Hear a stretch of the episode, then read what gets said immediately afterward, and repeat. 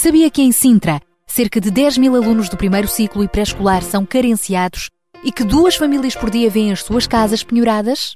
Todos os dias há alguém a precisar de ajuda e você pode ser a solução. Sintra Compaixão, o programa da RCS que abre portas à solidariedade. Sexta-feira, das 8 às 11 da manhã. Sintra Compaixão, contamos, consigo. Bom dia, bom dia, bom estar consigo em mais uma emissão do Sintra Compaixão. Hoje ti- eh, já abrimos com Andy Green este tema eh, Jesus, Your Name is Jesus, o nome todo-poderoso, Rei da Glória. Ele é o nosso Rei, Ele é o nosso Pai, é verdade. É aquele que nos inspira em cada novo dia para a missão que temos para cumprir, missão de amor. Acima de tudo, é isso mesmo que Deus nos manda, amar-nos uns aos outros. Amá-lo a Ele em primeiro lugar sobre todas as coisas e Ele coloca em nós também um grande amor para nos amarmos uns aos outros. E isso é compaixão. Por isso cá estamos nós unidos então no Sintra Compaixão. Vamos ter boas notícias para si, alguns desafios e vamos lhe falar de um projeto que vai dar que falar. Que falar, que comer, eh, vai dar origem, quem sabe, a novos relacionamentos, muitas amizades. Trata-se do projeto O Vizinho do Lado. É um projeto muito interessante no qual nós vamos desafiar eh, várias famílias eh, portuguesas daqui do Conselho de Sintra a inscreverem-se para receberem para uma refeição em sua casa ah, uma outra família estrangeira e que eh, precisa de alguma ajuda, algum apoio para a integração, quanto mais não seja o valor da amizade. Aquele, aquele almoço poderá ser marcante nesse sentido. É uma iniciativa com o apoio da Câmara Municipal de Sintra, com vários parceiros, e daqui a pouco, ao longo da emissão de hoje, vamos lhe falar melhor sobre este desafio de generosidade, de amizade também. Já lá vamos. Para já, ficamos com os Forgiven, Because I Love You, quando são 8 e 14. Bom dia. You standing there, I know you very well. Know your triumphs and your sorrows, and what's deep inside your soul. And you standing there, I know you very well. You are calling, you are searching. There's an emptiness within. You ask me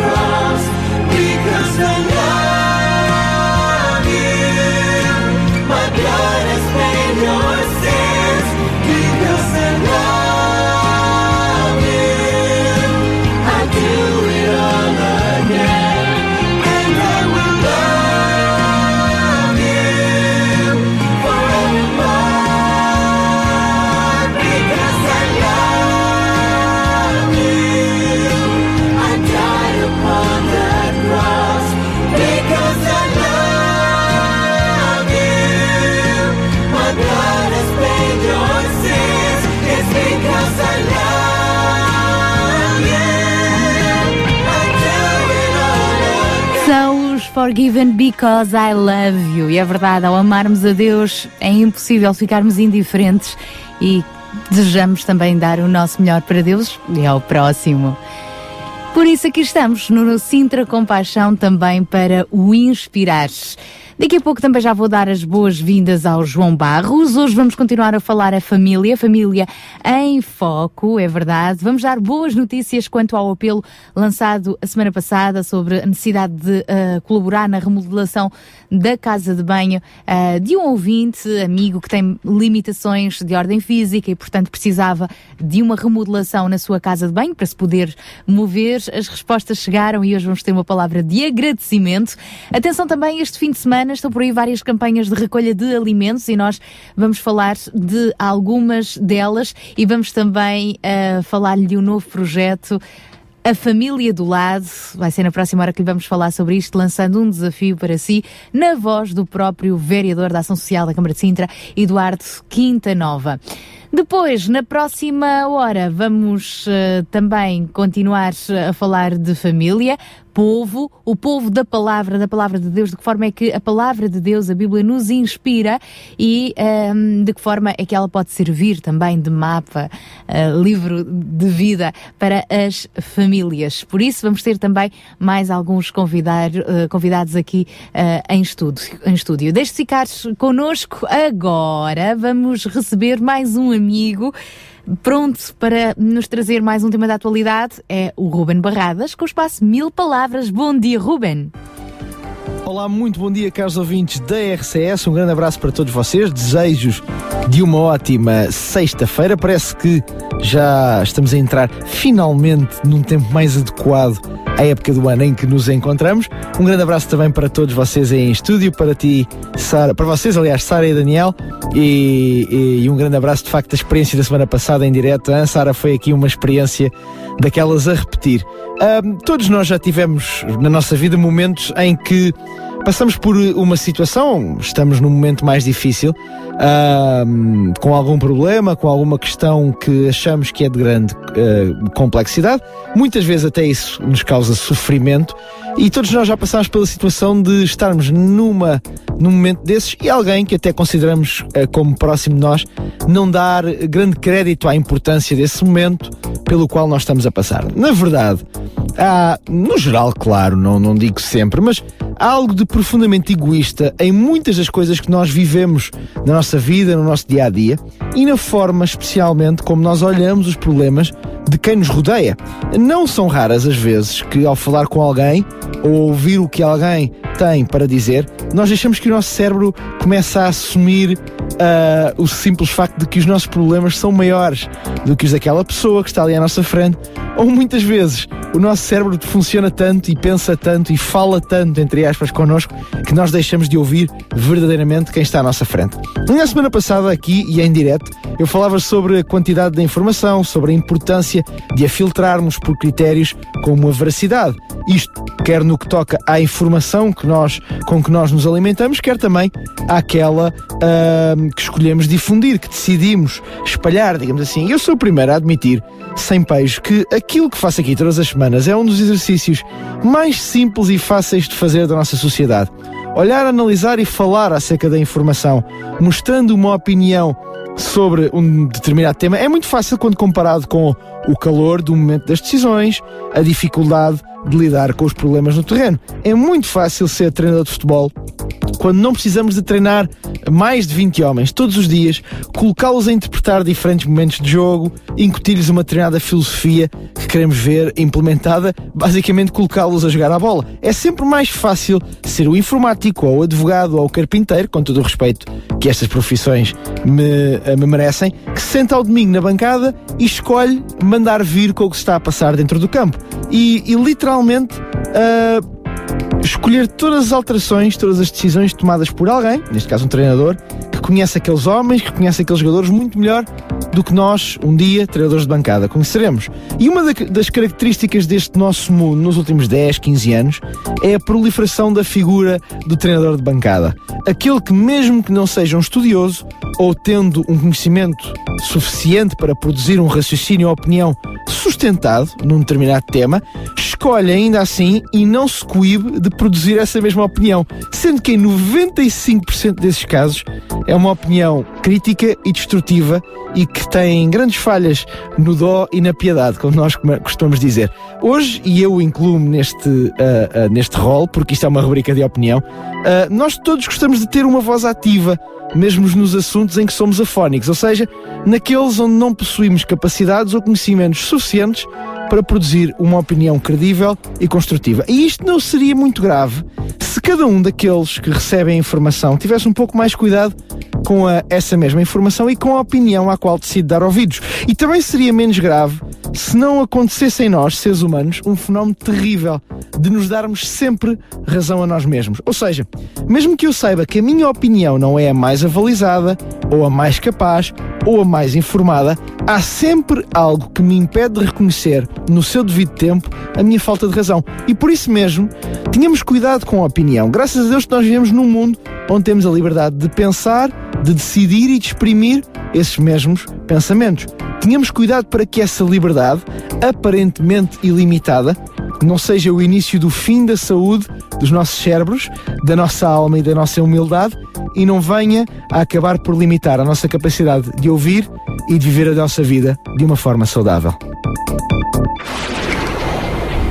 O espaço Mil Palavras, o espaço com Ruben Barradas, que estou a ver que gostou a semana passada de fazer connosco o direto. Um abraço, Ruben, obrigada ah, por mais este apontamento e daqui a pouco já voltamos a conversar e já vamos trazer também até nós Marta Watswood, aquela voz fresquinha, sempre jovem, logo pela manhã que sabe bem ouvir. Para já, ficamos com os Omaira.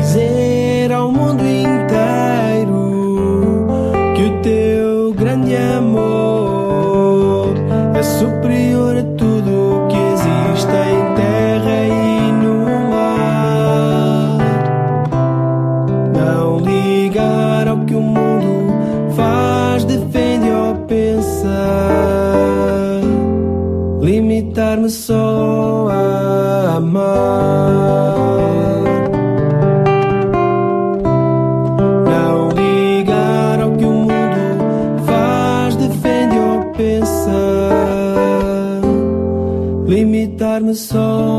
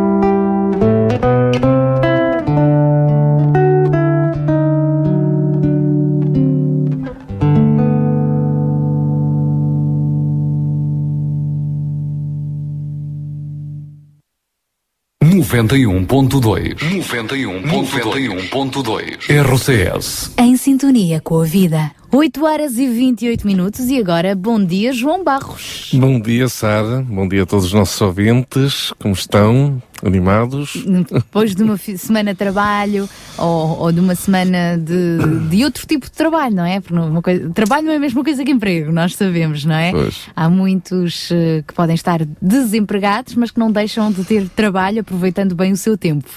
Então, depois de uma semana de trabalho e de escola eh, e se calhar de altos e baixos, cá estamos nós, até aqui chegamos. É isso mesmo, é isso mesmo. E sempre com expectativa daquilo que temos pela frente, não é? É verdade. Não podemos perder esse, esse ânimo. João, pela frente, continuamos com família em Sim, foco. eh, este mês realmente é um mês rico em, em, em alguns acontecimentos eh, à volta da família e, hum, e de alguma maneira já estamos eh, a entrar numa época numa época festiva isto pode parecer incrível mas nós começamos até a ver isso na própria nos próprios programas de televisão e na, na, na comunicação social, eh, acabamos por perceber que estamos a caminhar devagarinho para os momentos das festas, o Natal, o final de ano e por aí fora.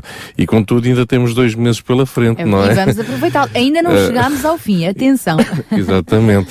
E então, de alguma maneira, queríamos começar eh, este mês e, e pelo mês fora, eh, darmos continuidade de alguma maneira à, à, à família e à importância da família no, no nosso meio, todo o cuidado que a família requer antes mesmo de chegar àquilo que, enfim, todos nós de alguma maneira estamos acostumados a, a- a viver quando chegamos no mês de dezembro e, e de alguma forma também poder aproveitar esses momentos em, em família. Mas vamos voltar de facto a alguns fundamentos e enfim, pode parecer que nós hum, temos sido um bocado repetitivos eh, eh, em alguns aspectos, mas de alguma maneira não deixaremos de, eh, de reforçar constantemente neste programa Cita Compaixão o valor da família. Eh, que creio que acima de tudo aquilo que nos tem eh, de alguma maneira motivado eh, e, encorajado eh, a trabalhar, animado a trabalhar todas as semanas eh, a ouvir aqui este programa é de alguma maneira poder contribuir para as famílias deste Conselho, ajudá-las, encorajá-las, animá-las, enfim, eh, apoiá-las e de alguma maneira começar a vê-las também cada vez mais eh, alegres, felizes e, e perceber que realmente Deus é fiel neste neste processo todo. E, enfim, eh, temos ao falar, ao falar de todo este conceito de família, eh, temos frisado constantemente ao longo destes últimos programas eh, o, o próprio conceito de família com paixão e hum, não deixaremos também aqui de relembrar aquilo que entendemos ser uma família com paixão, que é uma família que de alguma maneira rege a sua vida pelos princípios e os valores que nós encontramos eh, no livro de, de Atos, na, na Bíblia Sagrada, onde eh, as próprias, a própria Escritura nos refere que eh, os discípulos, no, no, no princípio, perseveravam na doutrina dos apóstolos, portanto, na palavra de Deus, eh, na comunhão, no partir do pão e nas orações. Portanto, temos aqui quatro fundamentos muito simples que eh, nos leva novamente a descobrir a própria, a própria Escritura, como também eh, o valor da comunhão, do partir do pão e das orações. Temos quatro fins, quatro sextas-feiras este mês de, neste mês de novembro. Para cada uma destas sextas-feiras iremos eh, abordar esta questão. E só dando aqui um- uma pequena introdução eh, ao programa de hoje, enfim, todos nós percebemos que numa sociedade moderna em, em que somos mais conhecidos por aquilo que fazemos do que por aquilo no qual acreditamos, onde aquilo que fazemos tem, parece ter mais valor do que aquilo que somos, onde a nossa capacidade de produzir na, na sociedade consumista na qual vivemos parece valer muito mais do que a própria, a nossa própria integridade e dignidade, todos chegamos a uma conclusão e reconhecemos que os fundamentos da vida se têm perdido eh, a favor da satisfação imediata de, da nossa busca de prazer e, e felicidade. E hoje pouco falamos de crenças, convicções, valores, princípios, atitudes, e na realidade são destas raízes, tronco e ramos que brota a flor e o fruto na, nas nossas vidas. É interessante perceber que nos critérios de seleção para os cargos de maiores responsabilidades nas grandes multinacionais, mais do que qualidades de um bom profissional, procuram-se as qualidades de uma boa pessoa. Isto é muito interessante. Uh, há uns dois anos atrás nós, uh, e temos vindo a desenvolver este conceito de líder com paixão e recordo de uma, de uma experiência que nós tivemos aqui precisamente na, uh, na, na escola aqui ao lado, Uh, na escola secundária uh, de Santa Maria, porque Santa Maria. Santa Maria, exatamente. Uh, nós tínhamos recebido na altura a administradora de, de uma, uma grande empresa de recursos humanos, uma multinacional, e ela própria dizia: Eu, mais do que procurar bons profissionais, procuro boas pessoas. E é interessante que uh, parece não ser isso para o qual as escolas nos têm preparado. Uh, Preparam-nos para ser produtivos, úteis, uh, de alto rendimento, de, enfim, para contribuir para a sociedade. E quando pensamos em contribuir para a sociedade, estamos a, a pensar logo em, em recursos financeiros, em produtos, em, enfim, serviços. E esquecemos que, acima de tudo, somos, somos pessoas. E, e, o contexto propício para a descoberta de, da nossa identidade, do propósito da vida, realmente é a família. Nós nos conhecemos como pessoas no contexto da nossa família. E caso a família não consiga providenciar estes fundamentos, pois temos uma família mais alargada, a família espiritual, que nos pode proporcionar, restaurar e complementar o conhecimento destes fundamentos da vida. Portanto, ao longo dos próximos programas, Iremos abordar isso da mesma forma como já temos frisado estes aspectos em programas passados e temos encontrado na própria Bíblia estes quatro fundamentos da família e, e são destes quatro fundamentos que nós iremos falar durante este mês, a começar por este, neste programa de hoje, com a própria, o próprio conhecimento da palavra. Tudo começa pela palavra. Isto é interessante porque até a própria Bíblia nos refere isso, não é? Tudo foi criado pela palavra. Mas de que palavra é que nós, nós estamos a falar? A própria palavra de Deus, Exatamente. que é a Bíblia. Exatamente. Agora, isto leva-nos a uma outra pergunta. Qual é a palavra que nós usamos na nossa própria casa, na nossa própria família? Quem dirige a nossa vida? Quem nos Exatamente. inspira? Isso. Quem é o Senhor da nossa Temos casa? um grande é? desafio pela frente. Na palavra também está escrito: ah, se o Senhor não edificar a casa, a família, o lar, não é? Em vão Exatamente. trabalha os que Exatamente. edificam. Portanto, é Exatamente. tão importante pais, mães, crianças dúvida. rendidos a Jesus. Então vamos falar sobre isso na última hora do nosso fórum, não é? Vamos ter eh, connosco alguém que também já é bem conhecida do nosso auditório, a pastora Maria da Luz Cordeiro, mais conhecida por Milu, que também costuma estar eh, às tardes, eh, de- nas tardes da RCS com Daniel Galay, no espaço sobre família. Ela hoje vai estar connosco precisamente para falar sobre isso, como é que a palavra nos inspira. Vamos ter também outros convidados. Na última hora, o Daniel Galay também já se vai juntar a nós, é verdade. Ah, para já, João Barros, já que falaste de família, é esse mesmo o tema musical que vamos ouvir com a Aline Barros. Vem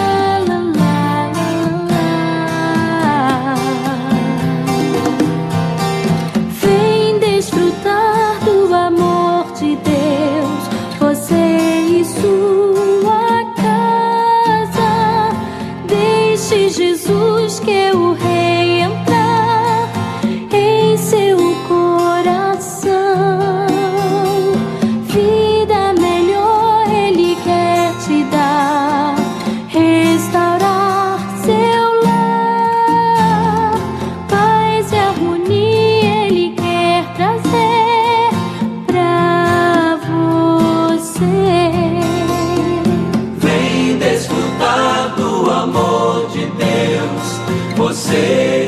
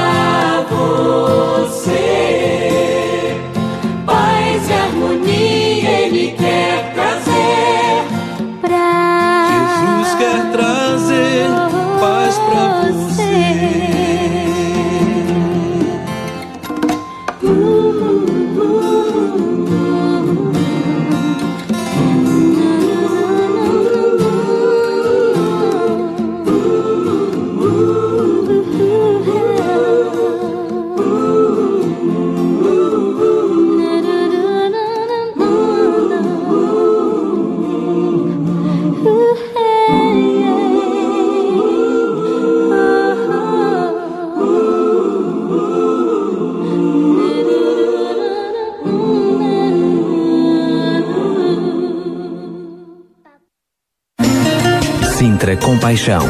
Uma voz amiga. E agora vamos receber a voz amiga da Marta Watswood. Olá, bom dia, Marta. Olá a todos, olá Sara, olá Daniel, olá a todos os ouvintes da RCS e do Sintra Compaixão que estão aqui connosco nesta manhã. Eu sou a Marta da UCB Portugal e, para quem não sabe, estou aqui de volta para mais um Weekend, a rúbrica para todos os jovens que desejam fazer a diferença neste mundo. Hoje eu gostava de falar sobre uma coisa um bocadinho diferente. Sabem, muitas vezes nós falamos aqui no Weekend acerca de formas como podemos mudar o mundo, como podemos começar pelo nosso mundo, pelos nossos familiares, amigos, ajudar pessoas no nosso bairro, na nossa escola, aos nossos colegas, a passar o ano ou qualquer objetivo que tenham. Mas sabem, nós não falamos muitas vezes de uma coisa que torna esta missão tão complicada. Que é. Mas então é quando as coisas falham. E é muito normal que isso aconteça. Falhar é parte do processo para atingirmos qualquer coisa na vida. Muitas vezes, aliás, a maior parte das vezes, as coisas não vêm à primeira. As soluções não aparecem logo de seguida. E muitas vezes precisamos até de algum tempo para entender qual é o melhor caminho. Às vezes precisamos de trocar de estratégia. Outras vezes precisamos mesmo de deitar as coisas ao chão e pensar: Espera aí, mas então para onde é que eu quero ir? Pois é, o falhanço é uma parte bastante chata, mas muito importante para aprendermos com as coisas e com aquilo que queremos atingir. Eu tenho uma experiência pessoal. Eu estava envolvida num projeto que eu acreditava, que achava que aquilo ia ser fantástico. E juntei-me com várias pessoas, tentei juntar várias pessoas para que pudessem concretizar. E no fim, olha, ninguém apareceu. Aquilo foi uma grande chatice e eu fiquei muito aborrecida. Mas sabem, depois comecei a pensar. Se o resultado final pode não ter sido exatamente aquilo que eu estava a prever na minha mente. Mas durante este processo eu falei com várias pessoas, eu interagi, eu pedi ajuda, eu ouvi o que as outras pessoas tinham a dizer acerca daquilo e envolvi várias pessoas para que elas próprias pudessem fazer um bocadinho neste grande processo que era atingir o fim que eu estava a pensar. Então, apesar do que o objetivo que eu atingi não ter chegado ao fim, muitas pessoas foram tocadas, muitos corações foram sentidos e as pessoas ouviram pela primeira vez acerca de algo novo. Talvez tu estejas numa fase em que aquilo que tu queres ainda não chegou. Talvez tu estejas a sentir falhado, a sentir que os teus projetos não estão a chegar a bom porto. Mas olha, anima-te. Durante o processo tu vais aprender muito. As pessoas vão interagir contigo e tu vais ter a oportunidade ao longo de todo o tempo de poderes fazer a diferença. Por isso, além de focares no objetivo final, que é muito importante, e um dia vais chegar lá, também lembra-te durante todo o caminho o processo é importante. Por isso, olha, toma conta da forma como falas com as pessoas e aproveita cada momento. Até à próxima, Sara, Daniel e todos os ouvintes do Sintra Compaixão.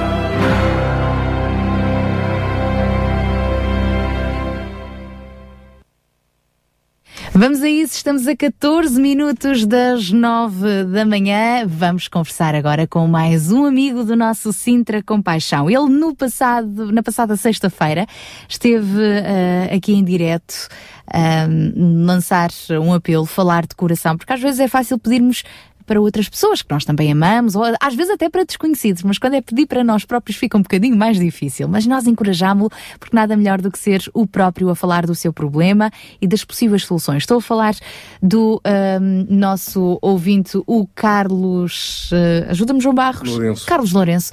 Eh, é que muitas vezes a gente chamou é por rodinhas, é verdade. O Carlos Lourenço explicou-nos na semana passada quais são as suas limitações físicas, eh, já há muito tempo e que o faz eh, move- mover-se numa cadeira de rodas eh, e claro, às vezes com o tempo esta situação vai se agravando e chegou a um ponto em que era necessário fazer remodelações na casa de banho da sua casa. Com poucos, com pouca, com, com poucos meios financeiros e também com difícil mobilidade, era necessário eh, ajuda, quer de mão de obra, quer de materiais, quer de até algum investimento, nomeadamente para uns esquentadores. Lançámos o apelo e poucos minutos depois as respostas chegaram. Chegaram de três ouvintes, a Cel Tavares, que nós agradecemos, disponibilizou-se para os esquentadores, a Gina da Octoquímica, esta empresa de tintas que ofereceu as tintas necessárias para fazer as devidas obras, e o Domingos Soares com a sua própria empresa de construção civil, hum, a sua própria empresa ah, que, que estaria disponível para fazer a mão de obra e as alterações necessárias.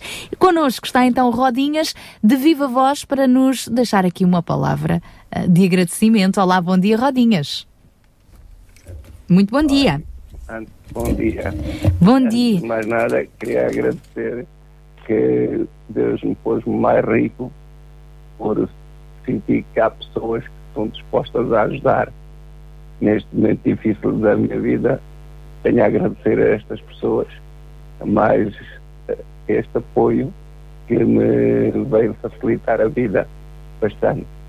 Fez-me mais uma vez sentir que Deus também está ao meu lado e tenho-vos a agradecer a vocês e a estas pessoas do fundo do coração que a pessoa que disponibilizou o esquentador, a senhora, a pessoa das tintas, o senhor da empresa, tenho a agradecer a todos e podem acreditar numa coisa que eu senti eh, mais rico, como disse ainda há pouco, porque eu estava-me a sentir, além das lesões e do desgaste e destes problemas que eu estava a passar, estava-me a sentir muito só, porque o dinheiro não chegava. Sentia-se impotente, não era? impotente. E quando eu fiz o apelo e quando eu senti que tinha pessoas que iam me apoiar, senti-me sinto-me muito feliz e só tenho de dar graças a Deus porque puseram estas pessoas e a vocês puseram estas pessoas que estão dispostas a ajudar sem me conhecer de lado nenhum. Graças a Deus, e isto é a tal família de que falava há pouco o João Barros, que é uma família que vai para além do nosso núcleo em casa, vai para além do nosso lar, é a família que Deus vai acrescentando à nossa vida de amigos, de irmãos, de pessoas que estão aqui ahm, para serem resposta, Yes. não é? As obras vão começar hoje. Hoje, muito bem, então boas, estão- boas obras. tudo confirmado. Eh, portanto, as tintas também chegam hoje. Este, eh, hoje ou estes dias chega-me um esquentador também. Está tudo co- eh, confirmado. E, portanto, olha, não tenho palavras para agradecer que já andava um pouco triste pelas dificuldades que estava a passar e nunca mais consegui ver a casa de banho em condições porque é um local que precisamos de usar e é com muita alegria e, e muito feliz que tenho a agradecer a Deus. Que bom, Rodinhas. Então, a partir de hoje, já sabe, mais, mais uma mudança na sua vida. Deus é bom e todas estas pessoas que se disponibilizaram para ajudar também, obrigada a elas. E, eh, Rodinhas, é isso mesmo, é continuar a acreditar. Há momentos que quando estamos a passar muitas dificuldades e eu que estou só há 52 anos numa cadeira de rodas, tenho 56, Não é fácil. que não é fácil e ao, ao longo da vida vai surgindo hum, hum, ah, agravamentos, também vamos tendo mais idade e aquilo que eu pensava que já não ia precisar de alterar, tive que alterar de um momento para o outro e já me sentia muito triste e sem dinheiro. Ainda ontem mostrei ao senhor aquilo que já tinha feito na casa de banho e disse, e agora não tenho dinheiro, não consigo fazer o resto. Mas alguém conseguiu por si, não é, Rodinhas? É isso. É isso mesmo. Ficamos muito felizes por si também. As respostas chegaram e lembre-se, seja qual, qual for o tamanho do seu problema, temos um Deus ainda maior e Ele, ele faz acontecer, faz os recursos chegarem de algum lado e nós, humanamente falando, podemos achar que é impossível, mas também disponibilizando-nos, há sempre alguém para ajudar. Um abraço, Rodinhas, ficamos felizes consigo, Deus o abençoe e é isso mesmo, força e esperança. Obrigada, obrigada. O nosso amigo Rodinhas aqui a partilhar esta boa notícia. Chegaram as ajudas, as obras vão começar já hoje, é verdade, e em breve. O Rodinhas vai ter aquela casa de banho que tanto necessita para continuar a corresponder às suas necessidades. Vejo o Senhor reinando em glória. Vejo o Senhor reinando em poder. Vejo o Senhor reinando em glória. Vejo o Senhor reinando em poder. O tempo de Deus está a vir. O tempo para esta nação. O fruto das orações dos nossos avós. Vem, desperta-nos hoje pelas ruas de Portugal. Vai-se ouvir um cântico novo pelas ruas desta nação. Tua bênção, Senhor, derrama no nosso povo.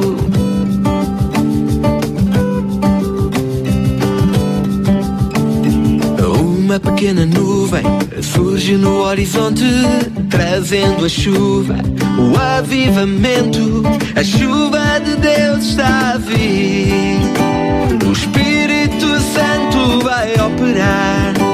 Milagres, prodígios, cura e salvação. Vem, desperta-nos hoje pelas ruas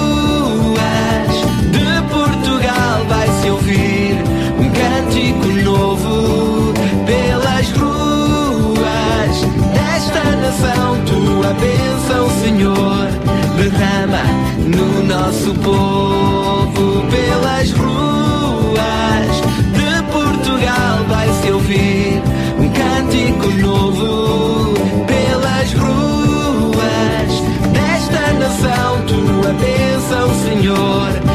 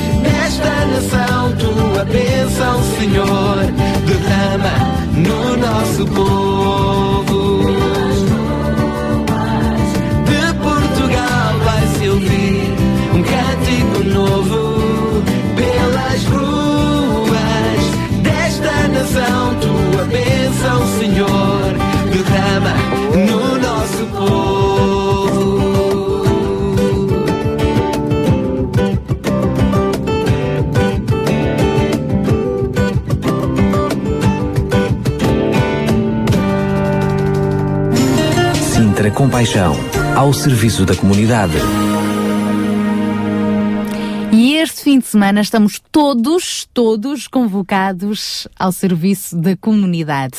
Até porque são várias as freguesias do Conselho de Sintra onde vão estar a desenvolver-se diferentes campanhas de angariação, recolha de alimentos para depois distribuir pelas famílias mais carenciadas. Eu vou começar aqui por Almargem do Bispo, Pero Pinheiro e Monte Lavar, portanto a união destas freguesias, que até ao próximo dia 16 está com uma campanha de recolha de alimentos eh, junto do comércio local. A iniciativa visa reforçar os meios da rede de apoio social da freguesia, nomeadamente para ajudar o crescimento do, o, o crescente número de famílias com dificuldades económicas e, consequentes, e consequentemente necessidades alimentares. Então, até ao dia 16 de novembro, partilhar é unir vontades. Todos os eh, ah, donativos de alimentos podem ser entregues junto do comércio local que aderiu a esta iniciativa. Também este fim de semana, a União das Freguesias do Cacém e São Marcos promove mais uma ação de recolha de alimentos para reforçar o apoio social que presta ah, a diferentes famílias ah, da freguesia. A campanha vai decorrer na loja Pingo Doce de São Marcos e no mini preço de Valmourão e os contributos podem ser em géneros ou até, quem sabe, se ainda gostaria de se voluntariar para estar ah, presente na angariação destes alimentos junto da freguesia, da- dos- das várias sedes da União de Freguesias do Cacém de São Marcos, poderá informar-se e oferecer-se. Mas já sabe, sabe, este fim de semana poderá então uh, entregar a estas equipas enlatados, leite, cereais, papas para crianças, azeite, óleo, arroz, massa, bolachas, grão, feijão, tudo isto será certamente muito útil. E também a União das Freguesias de Massamá e Montabrão vai promover amanhã uma campanha semelhante para mercearia solidária da freguesia uh, e esta iniciativa vai estar a decorrer das 10 da manhã até às 7 da tarde em cinco supermercados destas duas freguesias agora unidas, Massamá e Montabrão. Mas para falarmos melhor então sobre esta iniciativa especificamente nesta freguesia, está connosco já o presidente da União das Freguesias de Montabrão e Massamá. Ele já esteve connosco aqui em estúdio e está agora ao telefone. Pedro Brás. Olá, muito bom dia. Olá, bom dia. Obrigada por estar uma vez mais connosco. Fale-nos então desta iniciativa que vai decorrer amanhã. Bom, esta iniciativa, a par de outras que fazemos ao longo do ano, temos duas grandes recolhas de alimentos que fazemos juntos das superfícies comerciais que nós temos. Esta, esta iniciativa, como dizia, eh, vai estar presente eh, no Pingo Doce e no Mini Preço, nos diferentes estabelecimentos que temos em Massama e Montabrão, e eh, contará com o voluntariado das nossas associações de reformados, dos nossos dois grupos de motares e ainda da banda filarmónica Nossa Senhora da Fé de Montabrão. Portanto, temos aqui uma grande equipa e uh, queremos superar aquilo que foi a recolha de, a última recolha que fizemos, onde conseguimos cerca de uma tonelada de, de alimentos para o nosso projeto da mercearia solidária. Esse projeto consiste na, na ajuda às famílias carenciadas e temos alguns parceiros, uh, não só superfícies comerciais, mas também, por exemplo, o regimento antiaérea número 1 de Queluz e um restaurante aqui de, de que nos faz, que nos dá as sobras alimentares uh, do dia para nós podermos depois distribuir pelas famílias. Tudo isto, portanto, vai decorrer amanhã. Estamos a falar de quantas famílias, quais são as reais necessidades destas famílias, agora desta freguesia mais alargada? Estamos a falar de cerca de 200 famílias que nós, que nós apoiamos e que muitas delas passam por situações de carência alimentar uh, gravíssimas. Obviamente sabemos que nem sempre conseguimos suprir uh, as necessidades do agregado familiar, e por isso é que temos esta necessidade de realizar campanhas de recolha de alimentos de maior, maior hum, dimensão para podermos contribuir ao longo do ano e de uma forma regular com alguma, algum tipo de ajuda a estas famílias que passam grandes dificuldades neste momento e cada vez mais nos chegam casos eh, relativamente ao apoio alimentar. É neste momento a nossa grande a nossa grande necessidade é responder forma regular a todos estes pedidos, porque as famílias uh, têm filhos, são agregados, uh, muitos deles estruturados, e temos que contribuir de alguma maneira para que nada falte às famílias, nada falte a estas crianças. Até porque sabemos que a alimentação é algo que é diário, não é? É uma necessidade diária. A pensar nisso, vai então realizar-se amanhã esta campanha. Quem quiser colaborar, como fazê-lo? Onde é que vocês vão estar? Bom, nós vamos estar uh, no, uh, nos pingos da, da, e no mini preço da, da União de Freguesias. No entanto, se quiserem se voluntariar ainda durante o dia 2, podem fazê-lo através do e-mail gtic, portanto gtic, arroba, uf-massamá.pt e uh, dizendo que se querem voluntariar e se associarem a esta, esta campanha e nós obviamente teremos todo o gosto em, em contar com todos. Portanto, voluntariar para ajudar a estar presente nestes supermercados na recolha dos alimentos. É, uh, fazer a recolha e depois a armazenagem na, na junta. Todas as ajudas são bem-vindas, não é?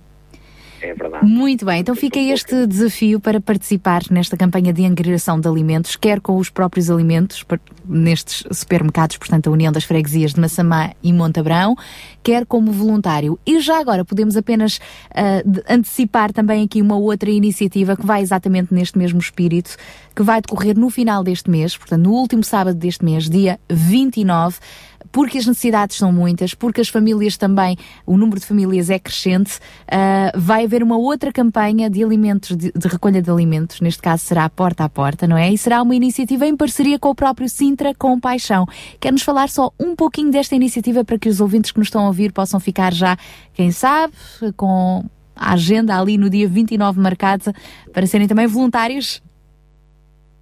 Claro que sim, esta iniciativa do dia 29 eh, nasce, nasce não só da, da vontade do Sintra Compaixão, do movimento Sintra Compaixão, em contribuir de alguma maneira para a, a comunidade na Samar Montabrão, conjugada com as necessidades que, que nós identificamos diariamente e, portanto, eh, é, uma, é uma, uma iniciativa diferente, porque vamos, vamos eh, porta a porta e por isso torna-se importante termos aqui um conjunto significativo de voluntários e, portanto, quem quiser ajudar e contribuir, uh, não hesite, porque de facto uh, todos, todos somos poucos e se conseguirmos mobilizar aqui uma, uma boa rede de voluntários, quiçá no, nos próximos anos não tornaremos esta iniciativa um verdadeiro sucesso na ajuda aos mais necessitados.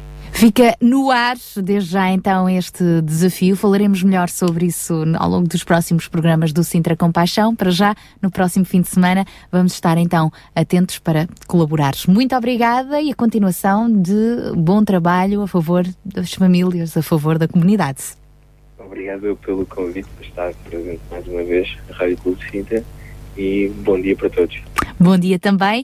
Foi então a participação do presidente da União das Freguesias de Massamá e Montabrão, Pedro Brás, lembrando esta campanha de recolha de alimentos que vai decorrer amanhã, entre as 10 e as 7 da tarde, nos principais supermercados destas localidades quem quiser, ainda hoje poderá inscrever-se para ser voluntário nesta iniciativa e amanhã é uma questão também de estar uh, sensível se se cruzar com um destes voluntários ou mesmo provocar. Eu vou lá de propósito para me cruzar com eles para deixar lá ficar um pacote de arroz, um pacote de massa, feijão, leite, enfim, alimentos necessários para apoiar estas famílias.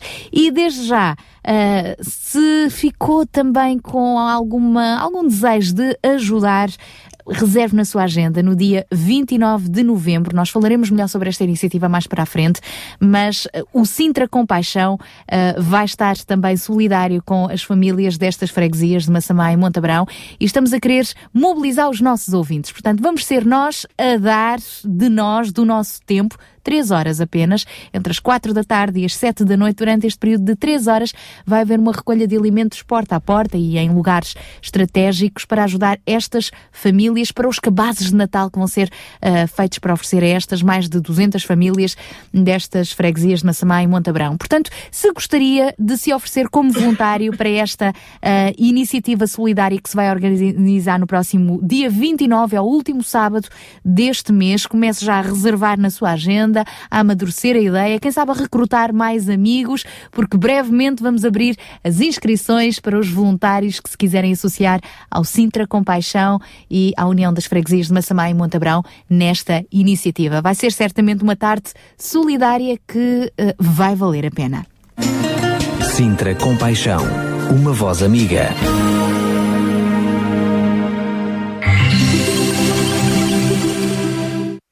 Em Portugal vivem mais de 170 nacionalidades, falam-se mais de 100 línguas. No dia 23 de novembro, junte-se à iniciativa Família do Lado. Se é português e gostaria de convidar uma família imigrante para o almoço, Se é imigrante e gostaria de receber uma família portuguesa à mesa, vá a www.acd.gov.pt para saber qual entidade que organiza a iniciativa na sua área de residência. Família do Lado, uma iniciativa do Alto Comissariado para as Migrações. A inclusão faz com todos. Sabia que em Sintra, cerca de 10 mil alunos do primeiro ciclo e pré-escolar são carenciados e que duas famílias por dia vêm as suas casas penhoradas? Todos os dias há alguém a precisar de ajuda e você pode ser a solução. Sintra Compaixão, o programa da RCS que abre portas à solidariedade. Sexta-feira, das 8 às 11 da manhã. Sintra Compaixão, contamos, Contamos consigo. Da Daqui a pouco já vamos também falar melhor sobre esta iniciativa da Família do Lado. Vamos uh, ouvir o próprio vereador da Ação Social da Câmara de Sintra, Eduardo Quintanova, recordando a, a entrevista que na passada quinta-feira, uh, quarta-feira, quarta-feira à tarde, ele passou aqui pelos estúdios da RCS, esteve nas tardes da RCS à conversa com Jorge Duarte e deixou aqui um apelo para os ouvintes da RCS, aqueles que são apoiantes, integrantes, parte do movimento Sintra Compaixão, por que não associar-nos a esta iniciativa da família do lado? Mas daqui a pouco já vamos melhor do que é que ela se trata e também já vamos receber o nosso amigo Carlos Pinto Leite com mais um link solidário. Para já ficamos com Gui Destino, contigo sempre.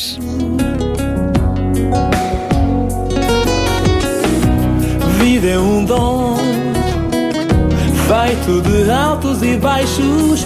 Basta pensar que a noite não é um fim e seguir.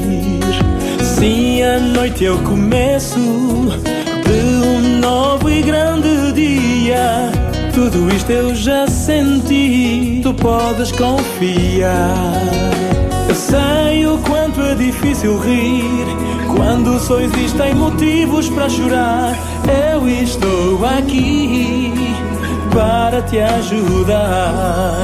Eu sei quanto é difícil aguentar quando já estamos fartos, mas estou aqui.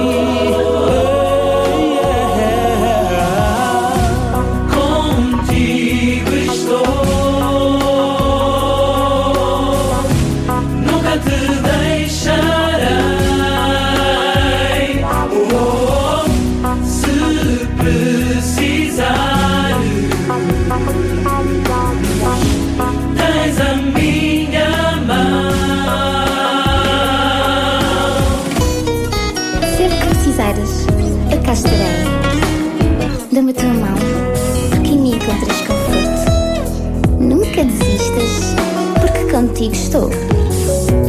Vida é um dom feito de altos e baixos. Basta pensar que a noite não é um fim e seguir. Sim, a noite é o começo de um novo e grande dia. Tudo isto eu já senti, tu podes confiar. Contigo estou.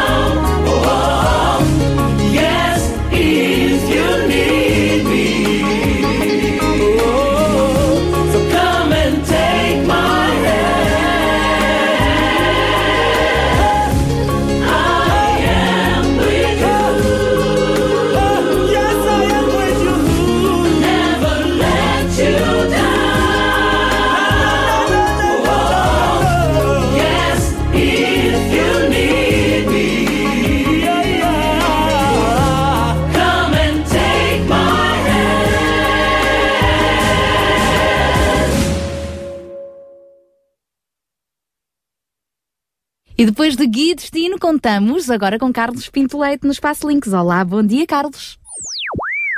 Muito bom dia, Daniel. Muito bom dia, Sara. Bom dia a todos os ouvintes da RCS. Sou Carlos Pinto Leite, em nome da UCB Portugal. Estou aqui de novo no programa Sintra Compaixão para apresentar mais um link. E hoje, para hoje, temos o Movimento ao Serviço da Vida. Tem uma página no Facebook para os mais curiosos e trata-se de uma instituição particular de solidariedade social ao serviço de crianças e jovens em perigo, vítimas de maus tratos e negligência, pessoas sem abrigo e pessoas com idade mais avançada. Alguns dos projetos deste movimento ao serviço da vida são, por exemplo, estes: a Casa das Cores. A Casa das Cores funciona desde maio de 2009 e é um centro de acolhimento temporário para crianças em perigo. Trata-se de uma casa preparada para receber 12 crianças de ambos os sexos, onde se possa criar as condições mais próximas do ambiente familiar. Em paralelo, procura-se trabalhar as necessidades de cada família e as suas potencialidades, com vista ao restabelecimento dos laços familiares e, futuramente, a reintegração destes jovens, destas crianças, nas suas famílias de origem.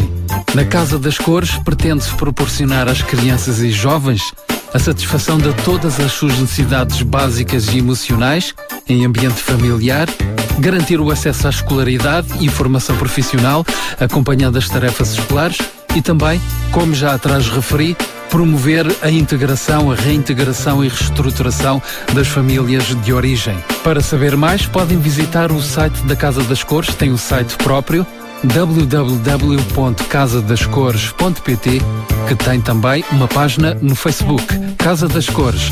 Outro dos projetos deste movimento ao serviço da vida é esta iniciativa denominada Sentidos. É uma equipa de intervenção de rua que se dirige à população em situação de sem-abrigo ou de mendicidade na zona da Baixa de Lisboa. Existe também um gabinete de apoio psicossocial no âmbito deste, deste projeto, onde as pessoas acompanhadas beneficiam de atendimento social e consultas de apoio psicológico.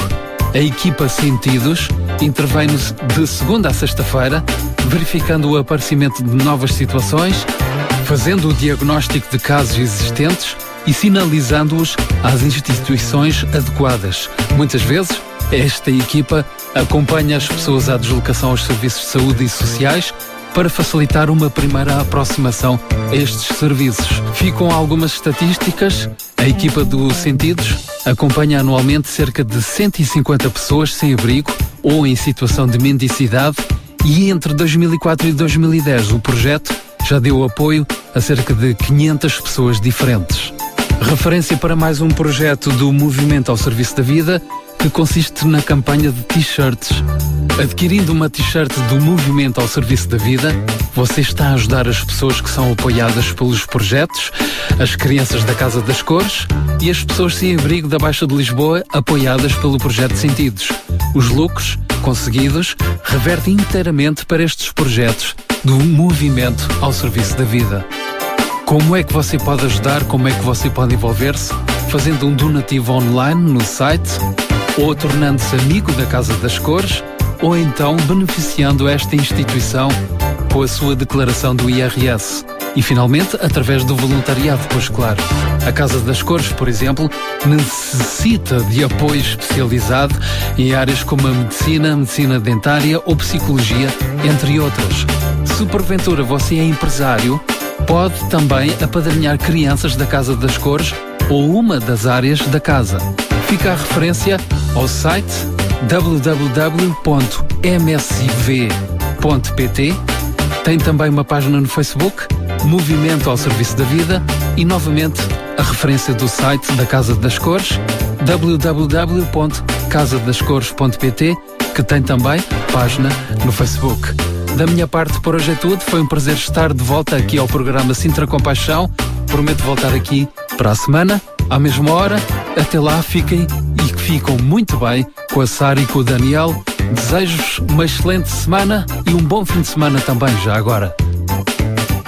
Bom fim de semana, obrigada ao nosso amigo Carlos Pinto Leite.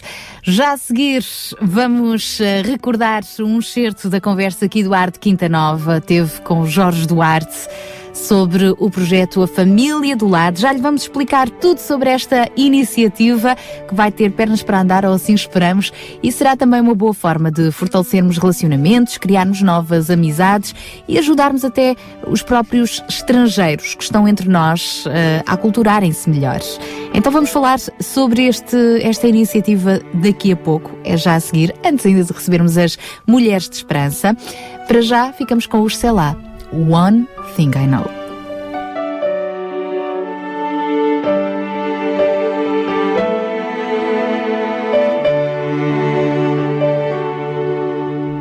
Something in your eyes I see reminds me of what used to be when I was still uncertain of the truth. Sleepless nights that turn to days, alone inside an endless space, counting on someone to see me through. And if there's one thing I know, you were never left alone.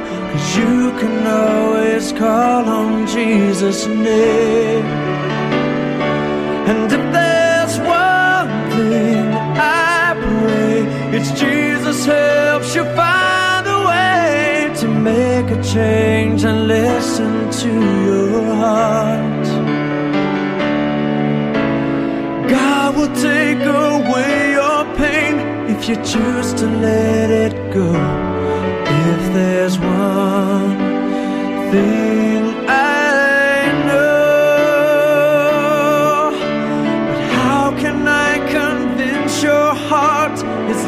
can find you in the dark, and only He can make your blind eyes see. For if we speak of lost things found or lies that have been turned around, then tell me who knows better, child, than me.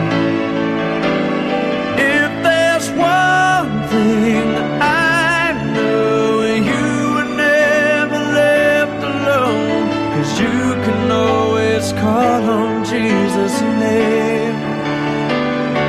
And if there's one thing I pray, it's Jesus helps you find a way to make a change and listen to your heart.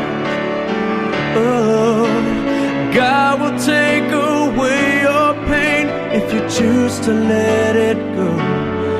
If there's one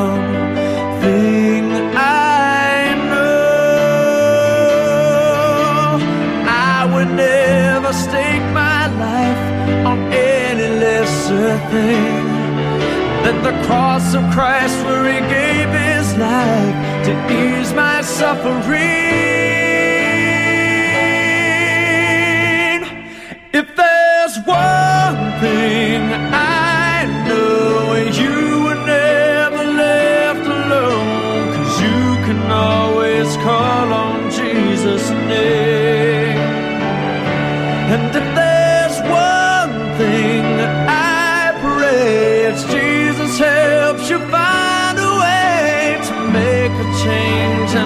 Listen to your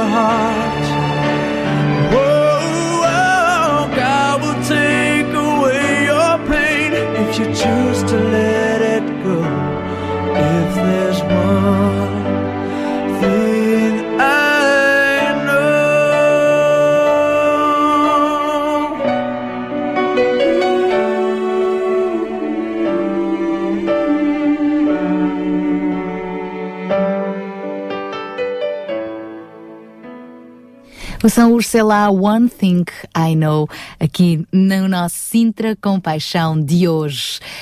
Agora sim, vamos receber então o vereador da Ação Social Eduardo Quintanova, que na passada quarta-feira esteve aqui nas tardes da RCS a conversar com o nosso diretor de programação, Jorge Duarte, sobre o projeto Família do Lado. Nós vamos resgatar alguns minutinhos desta entrevista para que também você possa perceber melhor do que é que se trata e, quem sabe, não se junte a esta iniciativa para conhecer melhor a família do lado. Em Portugal vivem mais de 170 nacionalidades, falam-se mais de 100 línguas. No dia 23 de novembro, junte-se à iniciativa Família do Lado. Se é português e gostaria de convidar uma família imigrante para o almoço, Se é imigrante e gostaria de receber uma família portuguesa à mesa, vá a www.acd.gov.pt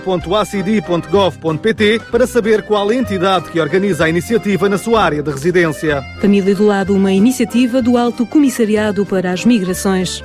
A inclusão faz com todos. Em Portugal existem cerca de, ou mais, de 170 nacionalidades e eh, estas 170 nacionalidades falam mais de 100 línguas. Certamente que nas ruas da sua cidade, da, da região onde nós nos encontramos, existem muitas pessoas de diferentes origens à nossa volta, se calhar até vivem mesmo pertinho de nós. E se calhar os nossos ouvintes alguma vez pensaram porque é que vieram para, para o nosso país estas pessoas e quais as suas impressões e experiências que elas têm enquanto aqui estão, enquanto passam os seus dias aqui. Talvez seja também imigrante e, e gostaria de ter a oportunidade de conhecer melhor a cultura portuguesa, fazer novas amizades. Então, olha, não desligue o seu rádio, porque vamos estar à conversa a partir de agora com o Dr. Eduardo Quintanova, que irá precisamente explicar-nos este projeto. Doutor, muito obrigado por estar connosco. Eu começo por lhe perguntar, este projeto nasceu precisamente há 10 anos, em 2004, não é propriamente um projeto português, mas Portugal aderiu e tem tido um grande sucesso. Explique-nos um pouco o que é eh, as famílias do lado. É verdade, é um projeto que já tem alguns anos, um projeto transnacional que, que nasceu na República Checa e que se foi eh, alargando eh, devido ao seu sucesso, foi alastrando nomeadamente pela Europa e chegou a Portugal em 2012. Eh, Mesmo assim foram alguns anos de distância. Exatamente, 2004, 2012. exatamente, já com alguns anos de distância, o que é, não deixa de ser um bocadinho, digamos, eh, espantoso na medida em que Portugal é de facto, como dizia há pouco, um país de acolhimento de muitos imigrantes e muitas nacionalidades. Nós hoje eh, é quase comum quando entramos numa escola eh, termos mais de 20 línguas faladas nessa escola, o que obrigou naturalmente também o país a adaptar-se e não só, e eh, a haver necessidade de criarmos as melhores condições de acolhimento às, eh, às comunidades imigrantes que escolhem o nosso país para trabalhar e para eh, residir. E é muito importante que nós criemos estas condições, até porque se nós olharmos para hum, Portugal e para a Europa, nós estamos a, a- a- falar de um continente eh, extremamente envelhecido. E é muito útil também que esta vinda de novas gentes, de novas comunidades, possam aqui eh, eh, contribuir para um rejuvenescimento da nossa eh, população e para eh, termos um futuro mais promissor. E este projeto, a Família do Lado, de facto, en- se enquadra-se nesta lógica, porque no fundo é um projeto que visa estreitar relações das famílias nacionais com as famílias imigrantes. Em termos práticos, como é que isto se passa? Passa-se de uma forma simples, eh, digamos, em três passos. O primeiro passo é a divulgação do projeto. Tivemos a, adesão da Câmara Municipal de Sintra e dos parceiros, nomeadamente, por exemplo, aqui a, a vossa rádio e o próprio movimento Sintra Compaixão, que já aderiram a este projeto. As pessoas, as famílias podem inscrever-se, eh, porque haverá uns folhetos onde há uma parte destacável para poderem fazer a sua ficha de, de inscrição e entregar, e aí as famílias inscrevem-se. Como família que gostaria de ir almoçar à casa de uma família imigrante ou nacional, consoante o caso, ou inscreve-se como família de acolhimento, que, que abre as portas da sua casa para, para receber, eh, digamos, eh, para receber estas pessoas. Simultaneamente, eh, havendo essa, essa inscrição, simultaneamente, através das instituições e do nosso banco de voluntariado, cada parte de famílias terá um assistente. E é o assistente que faz a ligação entre as famílias. As famílias não se conhecem. Ou seja, nunca- há como se um sorteio, digamos assim? é um sorteio, os, os assistentes ficam encarregados de um par de famílias, devem reunir com a família de acolhimento e com a família que se vai deslocar para Separadamente. esse, para esse almoço. Separadamente? Separadamente. As famílias até o almoço nunca tiveram eh, eh, qualquer contacto e esse assistente participa também no almoço. No dia 23 participa no almoço. Para quê? Para facilitar também, digamos, o contacto. Contacto entre as duas famílias, a própria tradução, porque por vezes estivermos a falar, imagino que estamos a falar de uma família russa que, que, que não fala ainda bem o português. É necessário que o assistente seja adequado àquela família, àquele par de famílias, no sentido de garantir a, a- a tradução. O assistente também poderá, ficará também para, digamos, eh, eh, tirar algumas fotografias, se as famílias eh, aceitarem, e portanto o que se espera daqui é um pouco o mesmo resultado que houve nas edições anteriores. Não diremos todas, mas que algumas famílias, a partir deste primeiro encontro, eh, estabeleçam laços de afetividade e possam prosseguir no futuro este, digamos, este contacto. E nós sabemos, por exemplo, que houve famílias que começaram por ir, eh, por ir a este almoço convívio e que hoje em dia já vão a casamentos do- do- uns dos outros, aos batizados, e portanto isto é muito interessante porque é de facto uma forma de promover de facto a ligação entre as comunidades diálogo imigrantes e o diálogo intercultural, e o é? diálogo intercultural. Procuraremos não só, portanto, imagino que a família inscreve-se uma família estrangeira para receber, que quer receber alguém, uma outra família à sua casa, nós procuraremos dentro das inscrições das famílias nacionais a família mais perto, porque isto é a família do lado, procuraremos naturalmente depois com o assistente, o assistente fazer a mediação entre as duas famílias, sem nunca se encontrarem e irão encontrar-se pela primeira vez no dia 23 de, de, de novembro, eh, nesse eh, almoço convívio que a família, eh, digamos, que, as, que ambas que as famílias realizam.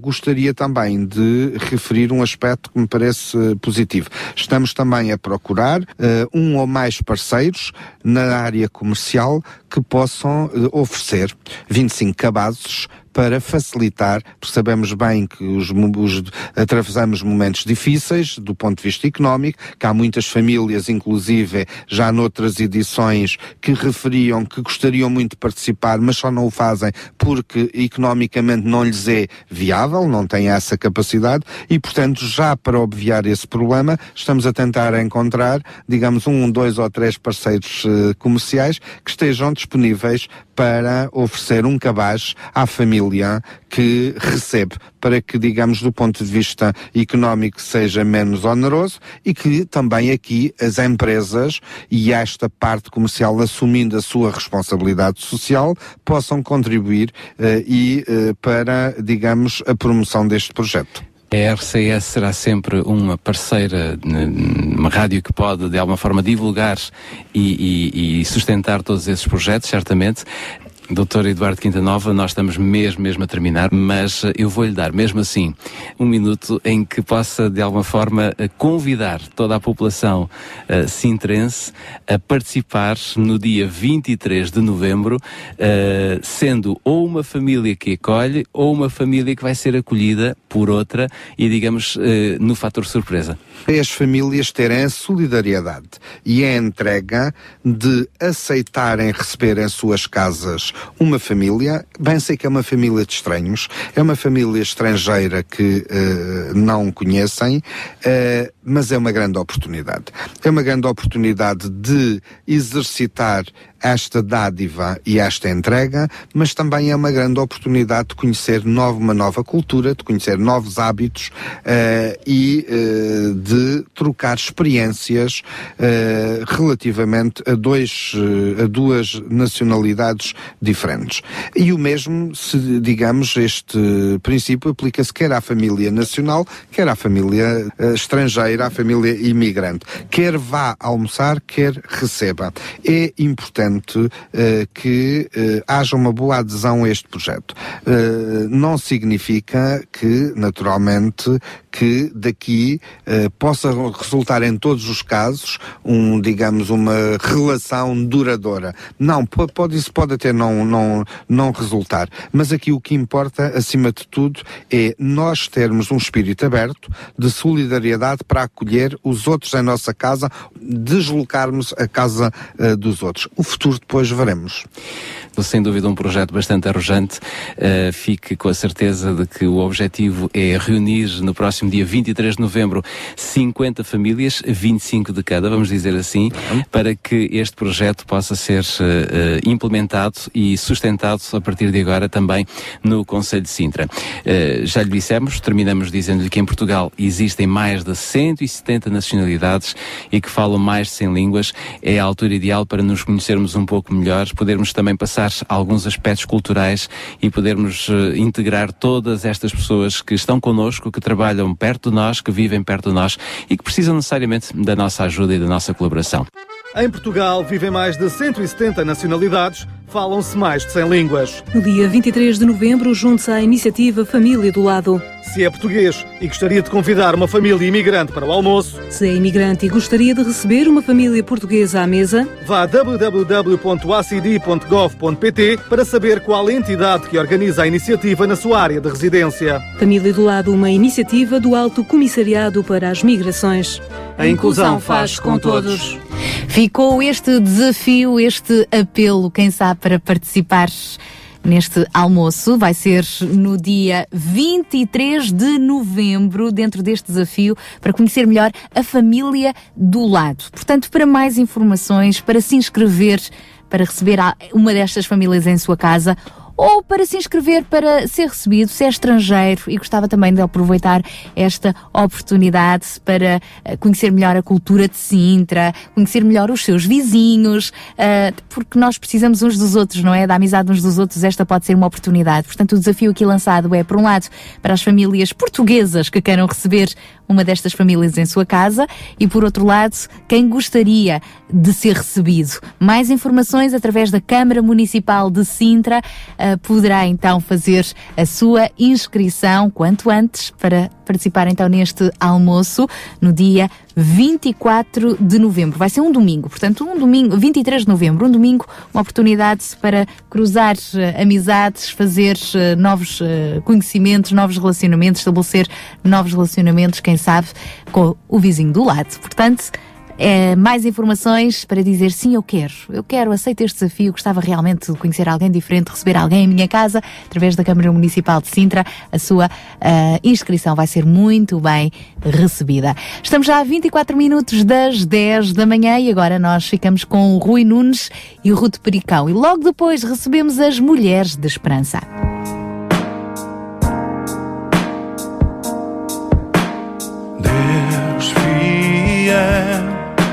Para sempre és fiel. Para o órfão, tu és pai, tu sustens o desamparado.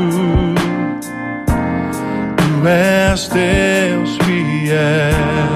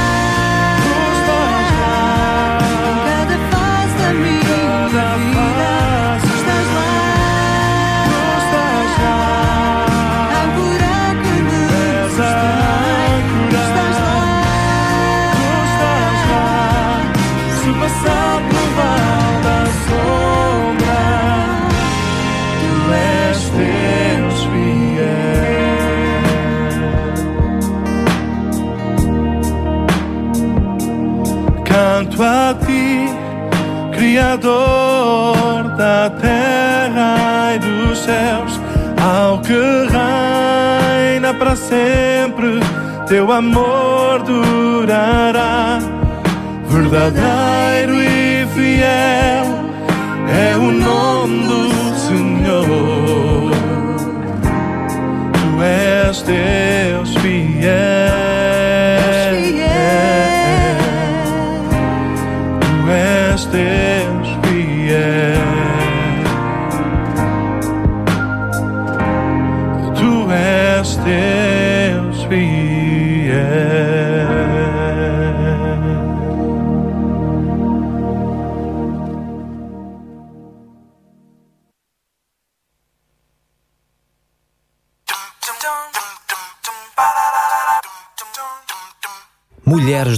Esperança.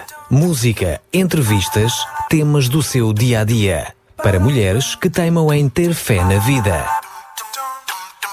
Isso mesmo. Um programa feito ao seu jeito, quer esteja no verão, primavera, outono ou inverno. Estamos aqui mais uma vez para passarmos uns minutos agradáveis de informação, boa música e uma conversa agradável com a sua alma. Está no ar Mulheres de Esperança. O programa para mulheres que teimam em ter fé na vida. Uma produção da Rádio Transmundial de Portugal. Chegou o outono. As férias, o descanso e a diversão passaram a ser parte de mais um capítulo passado das nossas vidas. Agora voltamos ao trabalho, as crianças à escola, os jovens procuram um futuro e um trabalho também. Parece que tudo entra outra vez num ritmo conhecido. E é interessante pensar que com este novo ritmo surgem também doenças, fraquezas no nosso corpo que normalmente não estavam lá. Pois pensámos que seria interessante abordar este assunto com os nossos ouvintes, já que normalmente não se fala muito nisto. Convidámos para estar connosco a doutora Tânia Almeida, nossa médica de serviço, que nos irá explicar este fenómeno. Olá, doutora Tânia. Já não vinha ao programa há algum tempo, É mas nós verdade. agora não alargamos porque há muita doença, não é? Há muita doença É agora no outono. Tem mais Conte-me lá, como é que é? Bem, em primeiro lugar chegou o frio, não é? Que é o que acho que toda a gente a notar. Já não podemos ir de t-shirt eh, para o trabalho, temos que levar um casaquinho. E as pessoas acho que associam logo o frio às infecções respiratórias. Anda, eh, ou anda muita gente a assoar-se, não é? Os espirros, começam com a dorzinha na garganta, a tosse. Acho que chegou mesmo o outono. Oh, doutora, lem- com certeza que já ouviu os, que os antigos diziam que muita gente morria no cair da folha. Já ouviu Ah, isto? já, já vi essa É expressão. verdade sim. isto, esta expressão corresponde à realidade, que as pessoas nesta altura, o organismo das pessoas fica enfraquecido. ah, Fica um as bocadinho. pessoas- Agora que morrem, não sei, se calhar. Como caem as folhas, as pessoas também têm que cair. Porque no, no pico do verão a mortalidade também é muito elevada. É Sim? engraçado. É no pico do verão e no pico do inverno. E não é propriamente essa altura que estamos a viver agora, não é? Claro. Estamos no início da estação. E no início da estação começam os pólenes no ar, as pessoas que têm tendência para alergias vão descompensar nesta altura. Temos mais infecções respiratórias, não é? Está aberta, de certa maneira, entre aspas, a altura das gripes, não é? Das constipações. Ah, mas é verdade, começam agora algumas doenças muito particulares. A mais comum realmente é as rinites, rinite alérgica. Quem tem asma pode começar agora a descompensar. As infecções respiratórias normais, como as amigdalites, a- a simples constipação, não é? As gripes começam nesta altura. Mas temos doenças também muito engraçadas que as pessoas, se calhar, não notam que agora vão descompensar, que são as úlceras do estômago, por exemplo. Porquê? Por causa de estarmos no outono? É verdade. Na altura da mudança da estação, na entrada da primavera e na entrada do outono, habitualmente quem tem problemas no estômago tem tendência para descompensar. Ou, por exemplo, Porquê? quem tem. Porque nós somos seres ligados com o universo e, de certa maneira, esta altura é uma altura de mais fragilidade no nosso organismo. Interessante. E por diminuição das defesas acaba por haver mais sintomas. Assim como, por exemplo, quem tem doenças autoimunes acaba por ter também um ligeiro agravamento das queixas nesta altura de entrada da estação, tanto na primavera como no verão. E temos uma coisa muito engraçada, enfim, não tem muita piada para quem a tem, que é perturbação afetiva sazonal, que é uma tendência para haver mais melancolia e mais depressão nesta altura do ano, que é a entrada do outono. E essa depressão ou essa melancolia tem a ver com os dias mais curtos, tem a ver com menos Sim. sol, tem a ver está com tudo, o quê? Está tudo ligado, de certa maneira. Eh, porque a falta do sol não é? acaba por nos dar uma sensação de, de apatia, de, de cansaço e muitas vezes de tristeza também. Passámos de um verão quente para de repente termos os dias mais frios, menos sol e acabamos por também sentir isso no nosso organismo em termos de humor e de uh, Não será de que nos cansámos também muito no verão, também nas nos cansámos, alguns também se cansaram. Mas realmente o nosso corpo agora ressente-se um bocadinho. Claro. E quem tem mais tendência para ter depressão tem um agravamento das queixas nesta altura do ano. E o que é que as pessoas podem fazer para se prevenir ou para evitar alguns destes males? Em relação às infecções respiratórias, eh, os antigos também eram muito inteligentes, porque comiam a fruta da época. E a fruta da época começa a ter mais vitamina C a partir de agora, não é? Vamos entrar na época em que as frutas são mais ricas em vitaminas, como a laranja, não é? Que vai começar agora a aparecer. Então é importante que as pessoas tenham uma boa alimentação, que se alimentem com vitaminas, não é só o chá e as torradas, não é? Devemos ter cuidado realmente em comer fruta, comer É carne, engraçado que as pessoas, legumes. quando, quando começa frio, esquecem a fruta, não é?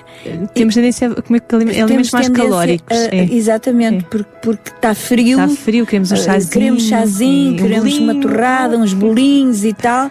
e esquecemos a fruta, que é uma coisa tão importante. É muito importante, e é daí que vêm as vitaminas, não é? O chá hum, não tem praticamente vitaminas nenhumas, o pão também não, tem hidratos de carbono. Temos que ir buscar realmente à fruta e aos vegetais, às sopas, mas nesta altura também nos está bem uma boa sopinha, uma sopa quente, não é? Com tudo, com os legumes todos, é maravilhoso. E então é importante que as pessoas tenham esse cuidado com a alimentação. Hum, em relação às outras. Ah, em relação ao, tipo de doenças do estômago, não podem abusar nos picantes, nas coisas com muita gordura. ah, as bebidas alcoólicas também agravam, de certa maneira, este tipo de doenças. Então é importante ter uma alimentação ah, regrada, que tenha as proteínas, os hidratos de carbono e as vitaminas. Em relação à, à melancolia, isso aí é mais complicado de tratar. Porque o sol está mesmo a desaparecer. E, e quem tem tendência a sentir-se um bocadinho mais deprimido nesta altura, é melhor entrar em contato com o seu médico assistente e fazer um ajuste nas doses. Muitas vezes basta fazer um, um aumentozinho da terapêutica nesta fase, porque depois acaba por compensar. E a pessoa depois habitua-se a esta nova estação, não é? E acabamos por ganhar o ânimo que precisamos para o resto do ano. Mas a, mudança em si da estação pode ser complicada para algumas pessoas. Mas eu vou voltar àquela conversa do cair da folha. Porque toda a gente diz que durante esta altura cai cabelo às pessoas. É verdade. Eu no outro dia fiz a consulta e não houve uma única pessoa que não se queixasse queda do cabelo. Não me diga. Eu já estava cansada. Mas é normal e é preciso que as pessoas saibam que o cabelo cai mesmo mais nesta altura do ano. Faz mesmo parte de nós sermos ah, pessoas que estão ligadas também ao ambiente, não é? De certa maneira, o Como nosso disse corpo responde. à natureza. Exatamente, nós estamos ligados com, com o universo e acabamos por ter estas alterações cíclicas no nosso corpo. Assim como há uma altura do ano em que o cabelo cresce mais, agora estamos na altura em que ele está a crescer, aliás, está a cair mais, porque já terminou o seu ciclo de crescimento, chegou ao fim, então começa a cair e vai nascer cabelo novo, não vão ficar carecas. Acontece isto todos os anos, mas é muito complicado, porque então as senhoras começam a contar os cabelos que lhe caem e eu, em grande não é? quantidade. É, é, assus- pode ser assustador. Mas a, a verdade é que realmente nesta altura do ano o cabelo cai mais. Então é importante, lá está, volta à alimentação. Parece que estou sempre a dizer a mesma coisa, mas no fundo é a Não base. faz mal, continua Não faz a mal. dizer até que as pessoas ouçam. É, é que as pessoas compram, não é? Mas faz parte termos uma alimentação saudável em que inclua proteínas, hidratos de carbono, as vitaminas, é muito importante. Se a pessoa não comer três peças de fruta por dia, se não comer sopa ao almoço, sopa ao jantar e puser salada no prato e se calhar eh, mesmo quem está aqui presente nesta sala, se calhar não faz isso todos os dias. Se não fizermos isto, não conseguimos ter a quantidade de Eu fibras faço, o necessárias. Levi não. O Levi, além do vidro da gravação, não faz. Não come três peças Mas tem de de passar a fruta, comer. não come salada, sopa é quando calha. Já dizem os ingleses, three apples a day keeps the doctor away. é? Exatamente. E é muito importante as três peças de fruta por dia, é? porque acaba por levar as vitaminas, que são muito importantes para o cabelo ficar mais forte, as proteínas que vêm da carne, do peixe, isso tudo, não é? E a pessoa tem que ter realmente uma, uma alimentação variada, não comer sempre a mesma coisa e, e vai ajudar a contribuir para ter uma saúde melhor. Oh, doutora, eu estou a ouvi-la e, e acho, como já sou uma pessoa com alguma, alguns anos, Acho tão interessante, porque eu lembro-me, quando eu era mais jovem, íamos ao médico, o médico não falava na comida. Não. Se calhar as pessoas comiam melhor. Pronto, era isso que eu ia perguntar. Será que era porque nós comíamos melhor? Ou será que nessa altura não se dava tanta importância às vitaminas e a tudo aquilo a que referiu? Realmente, nós hoje em dia sabemos que muito dos nossos problemas de saúde da cidade moderna tem a ver com a alimentação, excessos na alimentação e alimentação incorreta. Vivemos numa cidade com muita abundância e as pessoas tendem a refugiar-se em alimentos que são muito calóricos. Não é? E realmente hoje em dia tem que haver um esforço para nós voltarmos aos alimentos saudáveis que tínhamos na altura em que vivíamos todos no campo, não é? Em que havia as árvores de fruto mesmo ali à mão, em que as pessoas tinham a sua hortinha e que E comiam era... a fruta da estação, como Exatamente, disse. e comiam aquilo que estava disponível Nós hoje temos fruta época. De, de todas as Todo o estações ano, disponível exatamente. o ano todo, não é? E que vem, E vem às de vezes é um bocadinho países. errado. E, e realmente não é a mais saudável. Se nós quisermos ter uma alimentação equilibrada em termos de vitaminas, a fruta da época acaba por ser a melhor opção. Mas é complicado no supermercado a gente perceber não é, qual é que é a fruta da época, porque temos É, lá é. todas as é. frutas. É. Então é importante nós termos cuidado em voltar a introduzir os alimentos saudáveis, que são as frutas e os vegetais. Porque mesmo a diabetes é uma doença dos dias modernos, dos dias de hoje, não é? Antigamente havia muito menos pessoas com diabetes, com hipertensão, porque tinham estilos de vida e hábitos alimentares muito diferentes dos nossos. Nós temos muitas comidas processadas, Uh, temos uh, alimentos que são fabricados né, por nós, que têm grandes quantidades de açúcar, de sal e são, no fundo, venenos brancos, entre aspas, não é? que vão levar a doenças como a hipertensão e a diabetes e temos comida tendencialmente mais calórica do que devíamos. Daí este esforço constante, porque todos os dias temos de comer não é? e temos que escolher mesmo bem os alimentos. Então, estes ouvintes, faz favor que entrem no outono saudáveis, a comer bem, a tirarem partido da fruta da época. É verdade. E aproveitem bem, porque temos comidas maravilhosas no outono. Vêm É as verdade. castanhas, estou desejosa de comer Essas castanhas. coisas todas tão estão bom. boas, não são? Fazem São tão bem. ótimas. Fazem Sim, bem, senhor. desde com moderação. Com moderação, obviamente. mas é tudo. Na Tudo, realidade é tudo. Doutora, muito, muito, muito obrigada, porque eu achei muito interessante. Nunca tinha pensado que realmente a estação tinha alguma coisa a ver É com o nosso estado de saúde, mas afinal tem. Um, e estamos gratos pela sua presença, tirou do seu tempo para estar connosco. Obrigado, eu. Um dia e destes vamos, um dia um destes vamos bater-lhe à porta outra vez. Ai, com certeza. Quando obrigada. quiserem. Adeus. Na luz da manhã, tão perto de ti. Quero ver, sentir. Tudo em mim vai sentir o amor do teu coração a transformar meu viver. Ao olhar para ti, sei que estou em tuas mãos.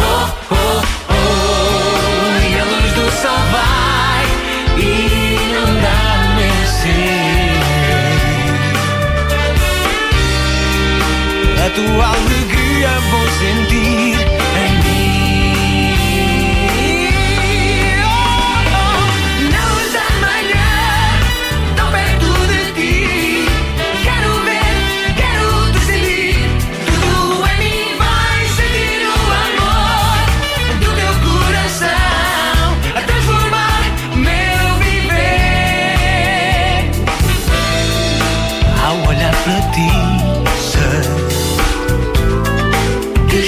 tuas mãos. Oh, oh, oh, e a luz do sol vai inundar meu ser.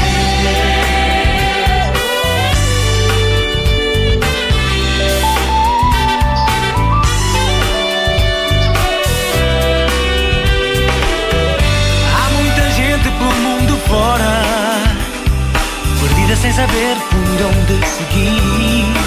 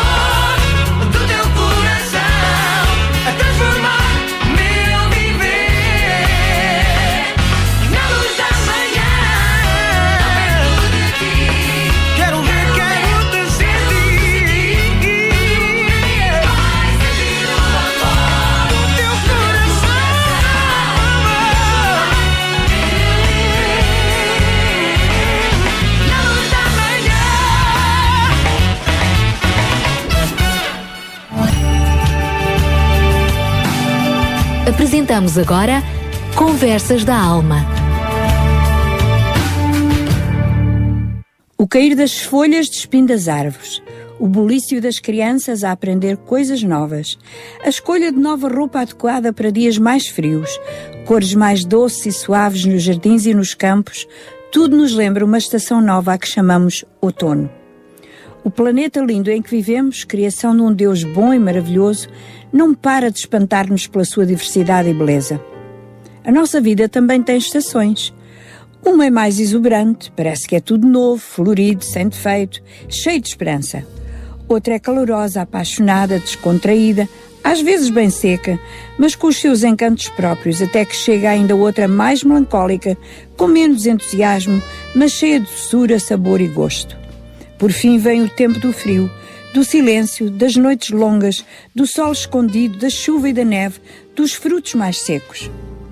O ouvinte reconhece a sua vida em alguma destas estações? Todas têm encanto, bênção e beleza. Todas foram ordenadas por um Deus sábio, amoroso e que planeia tudo para o nosso bem.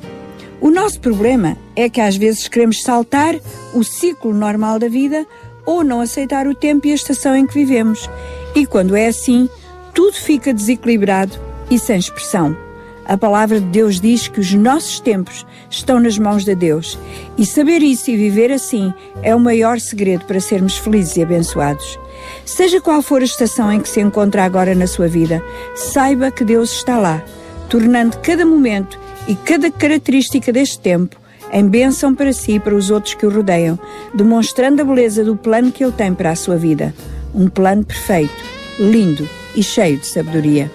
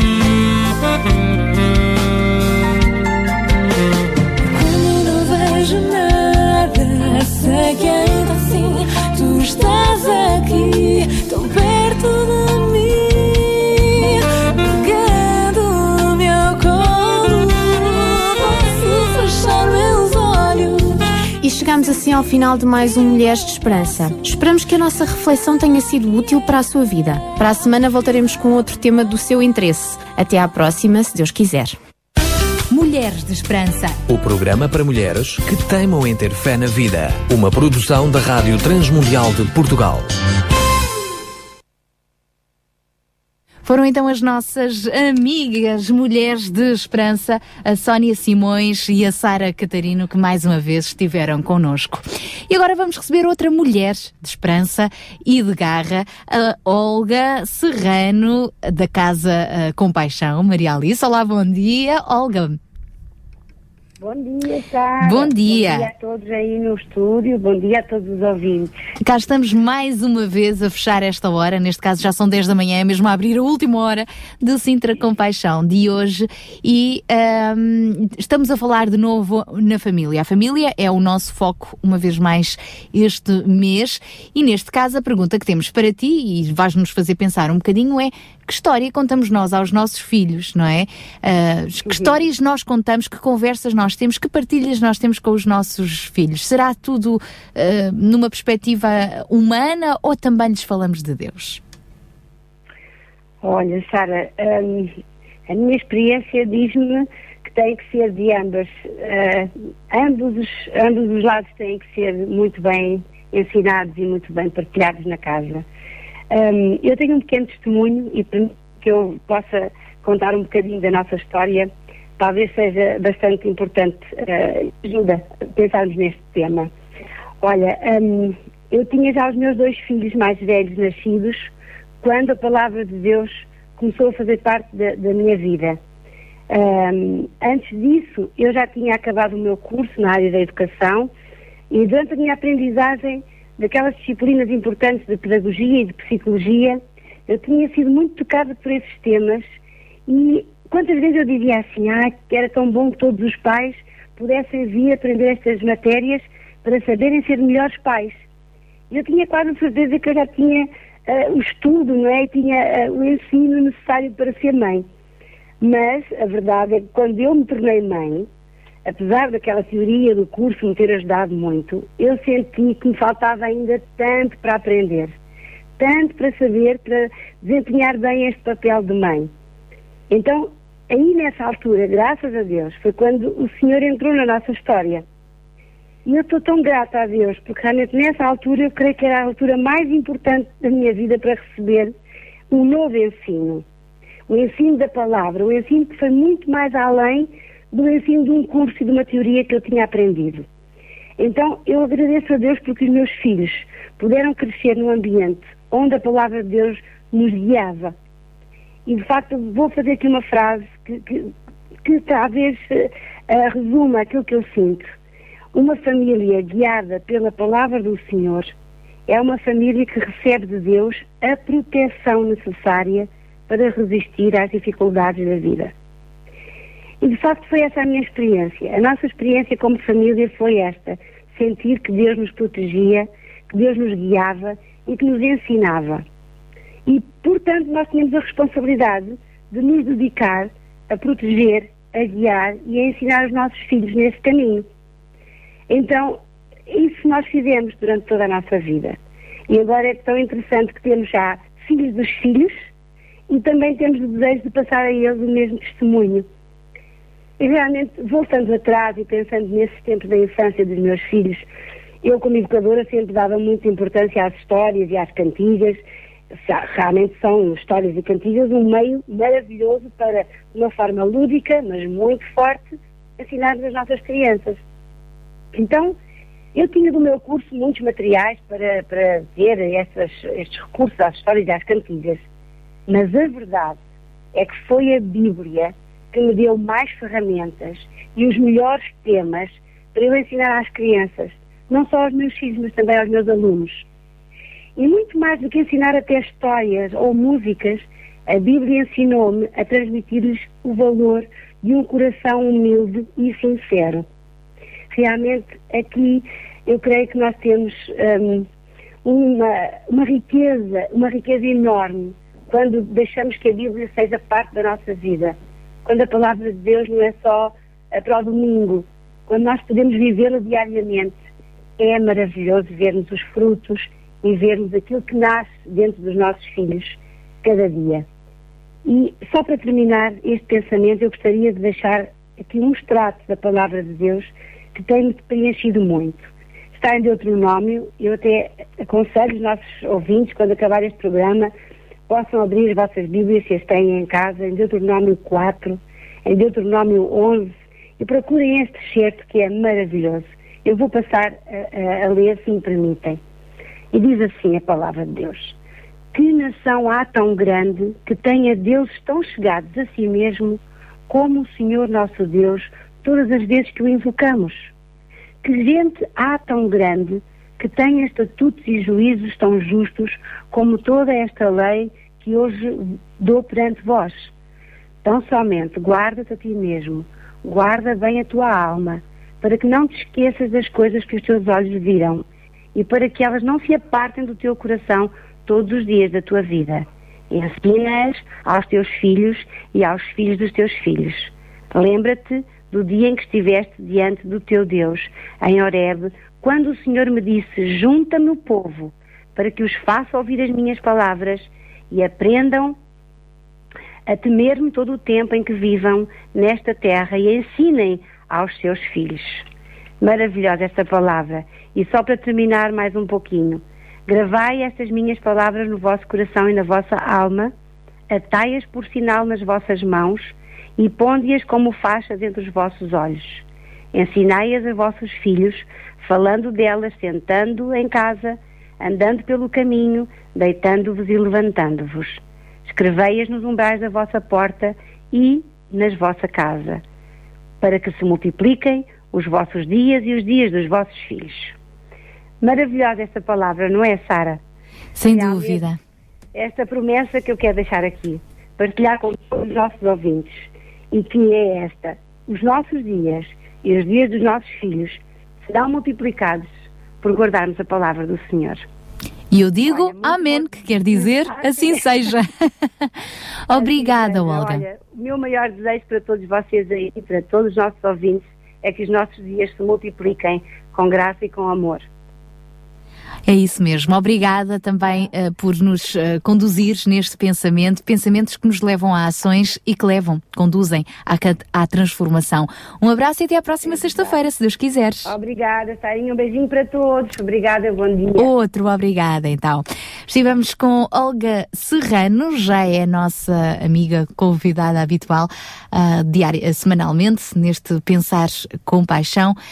antes do fórum, gostamos sempre de deixar aqui uma palavra, uma palavra que se transforma em ações, como eu dizia. E a propósito de palavra, nós vamos falar sobre isso no fórum já a seguir. A palavra viva, a palavra de Deus, a palavra que deve guiar, nortear a nossa vida, também para sermos famílias com paixão. Sobre isso falaremos melhor já a seguir. Sintra Compaixão. Paixão por Cristo e compaixão pelas famílias do Conselho de Sintra.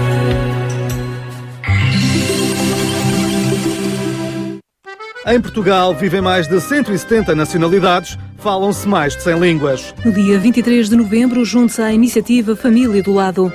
Se é português e gostaria de convidar uma família imigrante para o almoço, Se é imigrante e gostaria de receber uma família portuguesa à mesa, vá a www.acd.gov.pt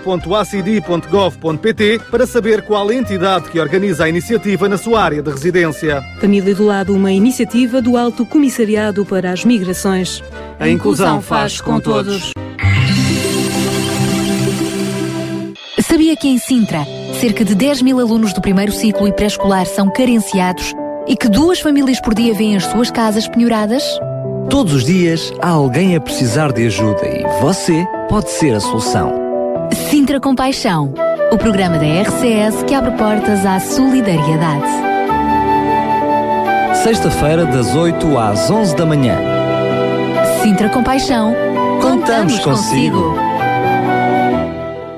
Esta é então a terceira e última hora do Sintra Compaixão de hoje. Daqui a pouco vamos estar a conversar com a Marida Luz Cordeiros, mais conhecida por Milu, esta pastora que costuma estar também nas tardes da RCS como colaboradora de Daniel Galay no espaço Famílias Felizes. E hoje é ela que vai estar a conversar connosco sobre este assunto. Somos o povo da palavra, da palavra de Deus, a palavra que nos orienta. Será que somos?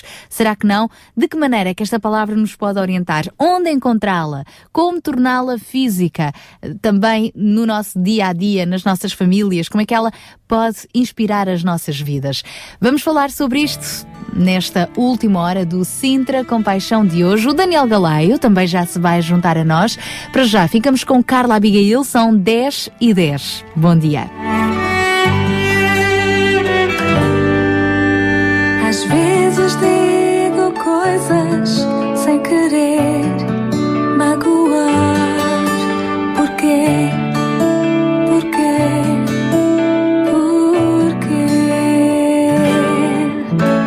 Não sei agradecer o que tu és, o que dás, porquê.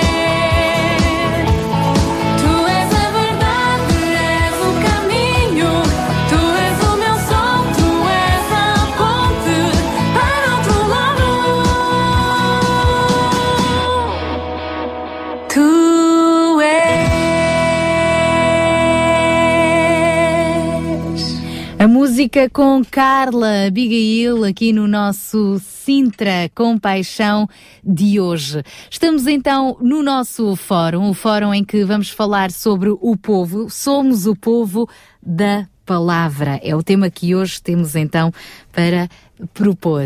Muitas vezes se fala do que se deve dizer e do que não se deve dizer.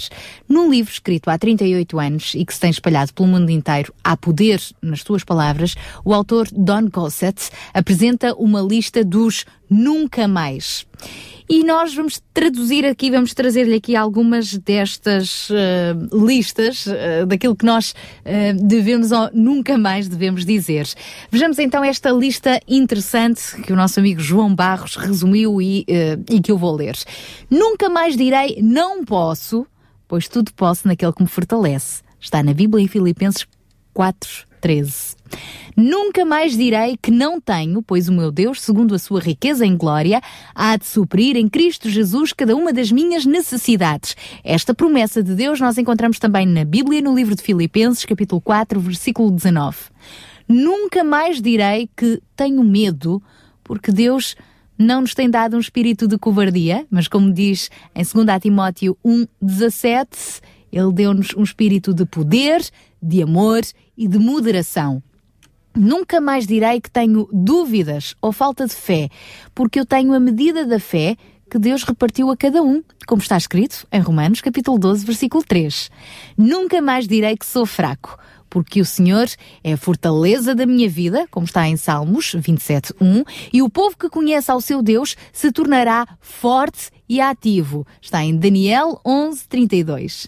Nunca mais temerei a Satanás o inimigo, porque maior é aquele que está em mim do que aquele que está no mundo. Está escrito em 1 João 4,4. Nunca mais direi que estou derrotado, porque como está escrito no, na segunda carta aos Coríntios, capítulo 2, versículo 14, Deus em Cristo sempre me conduz em triunfo. E também está escrito que em Cristo somos mais do que vencedores. Nunca mais direi que não tenho sabedoria, pois Cristo Jesus se tornou da parte de Deus sabedoria. Está em 1 Coríntios 1,30. Nunca mais direi que estou doente, pois pelas tuas pisaduras fui sarado. Está em Isaías 53:5. E Jesus mesmo, ele mesmo, tornou as minhas, tomou as minhas enfermidades e carregou as minhas doenças, como está em Mateus 8:17. Nunca mais direi que estou preocupado e frustrado, pois estou lançado sobre, pois uh, estou lançando sobre ele toda a minha ansiedade porque Ele tem cuidado de mim. Está em 1 Pedro 5, 7 esta recomendação. Lançai sobre Ele todas as vossas ansiedades, porque Ele tem cuidado de vós. E em Cristo estamos livres de cuidados. Até podemos ter essas ansiedades e essas preocupações, mas vamos entregá-las a Deus e confiar nas suas promessas que estão na Bíblia. Também este autor disse: Nunca mais direi que estou preso, pois onde está o Espírito do Senhor há liberdade. Está em 1 Coríntios 3,17. O meu corpo é o templo do Espírito Santo. O Espírito Santo habita em nós quando nós entregamos a nossa vida a Jesus. Nunca mais direi que estou condenado, pois também está em Romanos já nenhuma condenação há para os que estão em Cristo Jesus. Estou em Cristo, portanto estou livre de condenação.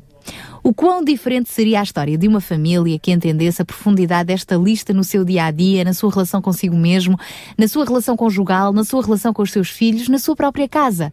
As palavras revelam o que está no mais profundo do nosso ser. Quando as nossas palavras estão alinhadas com a palavra, a palavra de Deus, forçosamente somos pessoas diferentes. Passa a ser uma palavra viva, uma palavra que produz vida. Para falarmos então sobre o poder desta palavra e a forma como ela deve estar presente nas nossas famílias, está hoje connosco a pastora Maria da Luz Cordeiro, que também costuma estar às quintas-feiras à tarde à conversa com Daniel Galaio no programa Famílias Felizes, mais conhecido pelo nosso auditório por Milu. Olá, Olá bom dia. Sara, bom dia a todo o auditório também esta manhã E bênçãos de Deus. Desejo para este dia. Obrigada.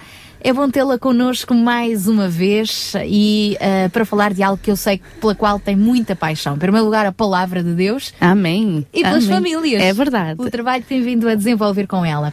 Se calhar podemos começar mesmo por aí. Como é que a palavra de Deus tem sido suporte de inspiração para o seu trabalho com as famílias? Bom, uh, isto uh, posso dizer que eu sou o resultado também da benção de ter nascido num lar em que a palavra já era algo que fazia sentido e, portanto, que era a base uh, dos relacionamentos lá em casa. Portanto, quando eu nasci, os meus pais já conheciam a palavra de Deus e desde o meu berço que eu tenho esta benção e esta alegria de ser conduzida nos princípios de Deus. E, portanto, poderei dizer que desde o meu berço, uh, é verdade que quando jovem, adolescente, tive que tomar as minhas próprias opções, as minhas próprias decisões, mas chegou o momento que eu, uh, por mim e pela graça de Deus e com a ajuda de Deus, decidi também seguir este caminho, que é estar atenta a esta palavra, palavra viva que é a palavra de Deus. Eu agora introduzo aqui também o Daniel Galé, que já está connosco. Bom dia, Daniel. Bom dia! Sabes que o povo sente a tua falta. O, ponto, o povo sente, o povo sente. Mas olha, eu sinto mais, uh, não é uh, a falta do povo, mas é a falta de estar aqui dos microfones e de Hum. estar ao contato quem está do outro lado. É, e ainda para mais já estás bastante familiarizado também com a Milu, ela É verdade, é costuma estar contigo às quintas-feiras à tarde, nas tardes Sendo da quando eu RCS. fal- faltei ao compromisso. Sim, faltei ao mas compromisso. estiveste bem representado. O Jorge Duarte fez muito bem. fez É muito verdade, nós não somos omnipresentes, É Deus verdade. que pode estar Amém, em, todo, é em verdade. todo o lado. Mas continuando então, e entretanto o Daniel também se junta a nós a esta conversa, existem muitos terapeutas familiares, muitos conselheiros, psicólogos, etc. eh, e podem ter os seus estudos académicos e a Uhum. sua formação, que é muito válida e importante. Mas quando juntamos a tudo isto a palavra de Deus, quando é também um aconselhamento cristão, qual é a mais-valia? Ahm, aliás, Sara, estás a tocar o aspecto, creio que fundamental e essencial e imprescindível aos bons relacionamentos e às boas palavras, eh, sobretudo à palavra de Deus. Eh, é verdade que, eh, respeitando a especificidade e, portanto, o, portanto, o grau lecionado ou adquirido por aqueles que têm as diferentes especialidades no sentido de ajudar as pessoas, as famílias, ahm, como costumamos dizer, e até nos programas de quinta-feira, a família não foi nenhuma invenção humana. Portanto, nós não estamos aqui eh, com o desejo de formarmos famílias e termos famílias por uma iniciativa de alguém humano. Portanto, a família surge por vontade divina, a família surge por uma vontade, por um ideal, por um projeto de Deus. E se Deus projetou e idealizou, com certeza que Deus faz toda a questão de continuar presente e de ser presente no seio das famílias para que as mesmas possam atingir o ideal que Deus quer, que no fundo é a felicidade para todos nós. E portanto, para além de todas as vertentes que aí estão para nos ajudar a este equilíbrio e portanto a este desejo que é a felicidade na família, acima de tudo ter esta palavra que é a presença de Deus é imprescindível e é no fundo o sucesso e é ah, ah, portanto o segredo para as famílias felizes.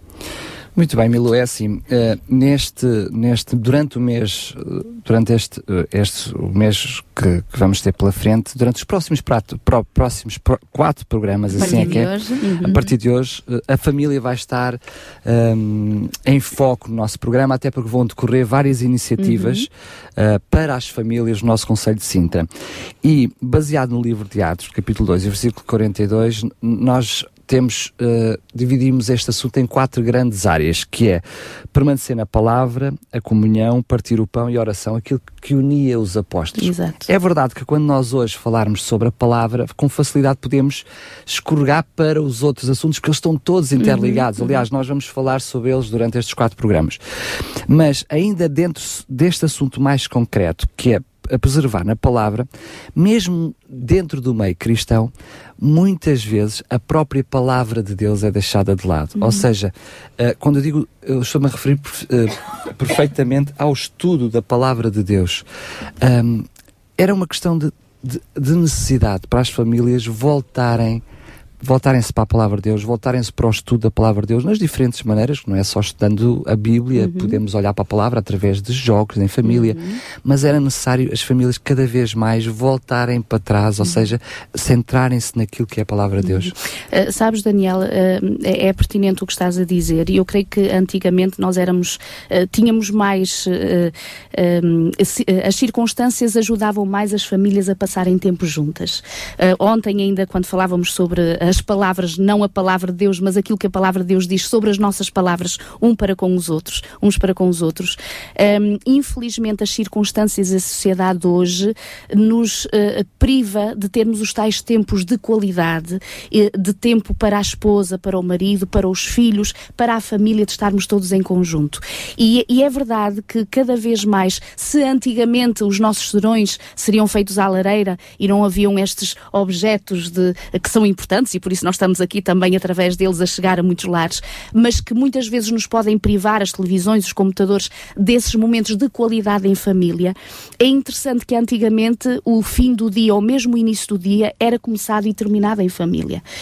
Uh, o, o podermos iniciar antes de sairmos das nossas casas e já agora desafio todas as famílias que nos estão a escutar a fazerem essa experiência se não têm este princípio de podermos orar em conjunto com os nossos filhos antes de sairmos para o nosso dia de trabalho, antes deles irem para a sua escola, antes deles irem para o seu trabalho, antes de nós irmos para o nosso, pela manhã podermos nos juntar numa breve oração, possivelmente lendo um versículo bíblico que nos pode acompanhar ao longo desse dia, para que realmente tenhamos esta, uh, este alento e esta coragem que possivelmente até no versículo lemos parece que não diz nada, mas que ao longo do dia, e muitas vezes me acontece por experiência, ao longo do dia vou encontrar circunstâncias em que eu me recordo do versículo lido pela manhã e agradeço a Deus exatamente a orientação que deu logo pela manhã. Mas convenhamos que nem sempre é fácil. Nem de manhã sempre. acordar, Isso. eh, tratar da- do pequeno almoço, arranjar os filhotes, e ir para o trabalho. eh, muitas vezes só nos sobra o final do dia. Também é bom deitarmos com a palavra dúvida. de Deus. Mas que conselhos é que podemos dar práticos para que realmente as nossas rotinas consigam mudar ao ponto de nós de manhã termos esse pequenino tempo de partilha? Que não seja apenas uma oração Uhum. eh, e, e à noite também. Abrir e começar o dia assim. Eh, No fundo, Sara, este, eh, com certeza que nós temos que pesar as nossas prioridades e ver o que é que é mais importante.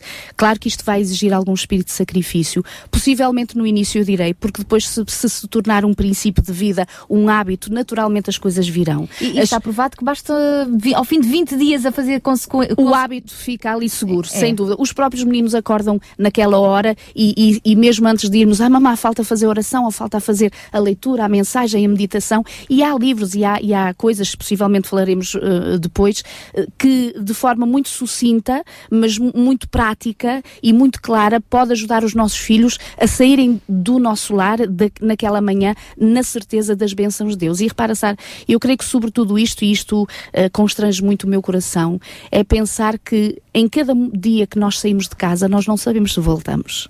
Não é? E portanto a nossa vida é tão incerta e tão insegura quanto isto. Ahm, nós somos, eh, somos tão impotentes quanto não termos a certeza que ao sair esta manhã de casa nós voltaremos e reencontraremos o nosso cônjuge e reencontraremos os nossos filhos. Portanto, ter a certeza que em cada manhã ao sairmos nos colocamos nas mãos de Deus para que realmente ao longo desse dia Deus possa estar presente, para que realmente nós nos entreguemos a Ele, eu acho que é extraordinário imprescindível e tendo o privilégio e a alegria de nos reencontrarmos ao fim do dia, então estarmos ali com os nossos filhos, com o nosso cônjuge, no culto chamado o culto vespertino e o, e o, e o da noite e o da manhã, para agradecer a Deus as bênçãos que Ele nos concedeu ao longo do dia. Muito bem, eu queria que depois nas partes práticas nós pudéssemos voltar aí, como é que na prática podemos desenvolver estratégias para estarmos unidos à volta da palavra, mas o conceito de, eh, de- de preservar na palavra também é um conceito de terem exatamente o mesmo espírito, estarem debaixo dos mesmos objetivos, Uhum. rumarem todos para o mesmo lado. E sabemos que muitas vezes não é, não é fácil, porque muitas vezes temos até famílias que dentro de- do, do seu seio familiar algumas pessoas são crentes, outras não são, Exatamente. têm, a a Bíblia até fala de julgo desigual, Uhum. mas eh, não, não quero entrar nesse Uhum. assunto, mas qual é a importância da palavra de Deus no sentido de, desta, da, da união da família, ou seja, em volta do mesmo objetivo, com as mesmas esperança, com a mesma fé, qual é o objetivo de, é, de- da mensagem, não da palavra, do estudo da palavra, mas da mensagem no seio da família? Uh, repara, uh, a, a palavra de Deus realça cada vez mais e, e de uma forma extraordinária a importância da família. Um, é verdade que num dos programas que fizemos uh, numa quinta-feira, eu encontrei uma citação muito interessante, uma frase que dizia: uh, Nós podemos não ter tudo em família, mas quando estamos em família temos tudo. Uh, muitas vezes nós passamos os nossos dias a, a lutar por aquilo que é necessário, portanto, são as nossas necessidades básicas, todos temos que comer, todos temos necessidade das coisas, de as adquirir e, e de as ter, de projetar, de planear, bem haja quem, quem realmente o pode fazer. Não devemos ser ociosos, como diz o Senhor, e temos que olhar para a formiga no sentido de sermos diligentes, mas também ao mesmo tempo termos consciência de que a- a- as coisas são passageiras, são efêmeras, mas os relacionamentos e as pessoas não. Nós estamos aqui com um objetivo, não é só para esta vida, é para uma eternidade com Cristo. Então, se o meu investimento estiver a ser apenas nas coisas, se pelo meu investimento para dar coisas aos meus filhos, coisas à minha esposa, coisas ao meu cônjuge, eu privo inclusive de passar tempo com eles, é pesar, colocar na balança e ver afinal o que é que vale a pena investir, porque realmente as coisas, elas passam, são efêmeras, são passageiras e um dia quando o Senhor Jesus vier vai nos perguntar, não é onde está o diploma, onde é que está a casa, onde é que está a viagem, onde é que está o carro, vai dizer onde é que estão os teus, onde é que estão os teus queridos, onde é que está a família que eu te dei, a família que eu te entreguei para dela cuidares, para zelares eh, por essa mesma família. E portanto, quando perguntas essa questão da base da palavra de Deus para ser esse, essa eh, cola de união a nível de toda a família, é porque realmente quando as famílias conhecem Jesus, ou pelo menos quando um dos elementos que faz parte dessa família conhece o Senhor, inevitavelmente é impossível vivermos em família sem os princípios que vêm desta palavra, desta palavra de Deus, porque Ele próprio esteve na base dessa família, Ele próprio é a razão e o segredo para ultrapassarmos as dificuldades e tudo o que nós temos que ultrapassar no seio das nossas famílias, porque hum, é verdade que nós temos títulos como estes, famílias felizes, mas às vezes há dias chuvosos, e há dias eh, nublados, e há dias em que nos desentendemos, e há dias que realmente nós eh, eh, nos zangamos e nos aborrecemos uns com os outros, mas para esses momentos há continua a haver em cada dia esta certeza de que Deus está, estando presente nos ajudará a ultrapassar essas dificuldades. A palavra de Deus estando presente nos mostrará o perdão, nos mostrará o sentido da reconciliação e no fundo de continuar a apostar na nossa família, não é? Muito bem, vamos fazer aqui uma pequenina pausula, como eu costumo dizer em jeito de brincadeira, para já a seguir voltarmos a este assunto, talvez com uns exemplos práticos do que é que é possível fazer, porque não podemos deixar isto ao sabor da vontade, não é? Porque se for ao sabor da vontade, um dia falha, outro dia falha, tem que ser algo bem consciente. Voltamos já, já, já a seguir. Agora vamos fazer uma pequenina pausa musical e vamos ouvir Regis Danise. No tema família.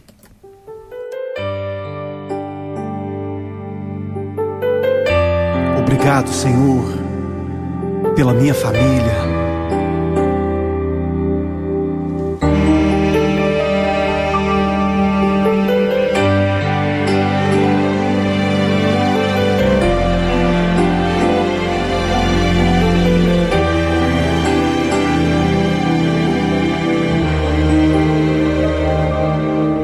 Te agradeço pela minha família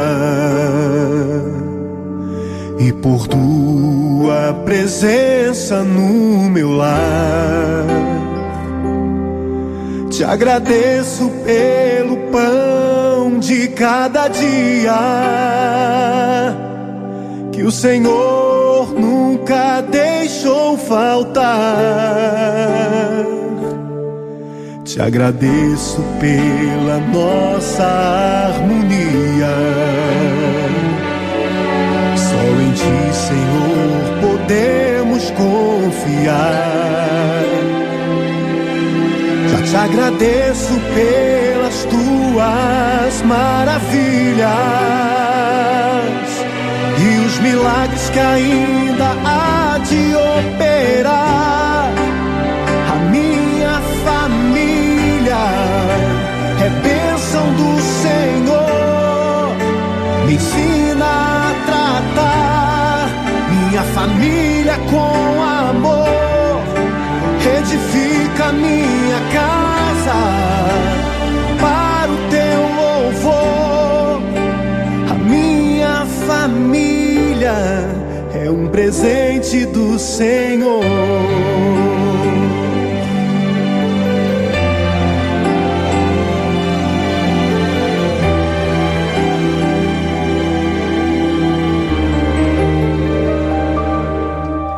Agradeço pela minha família e por tua presença no meu lar. Te agradeço pelo pão de cada dia que o Senhor nunca deixou faltar. Te agradeço pela nossa harmonia. Só em ti, Senhor, podemos confiar.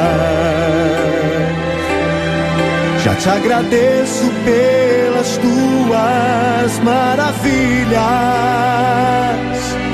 e os milagres que ainda há de operar.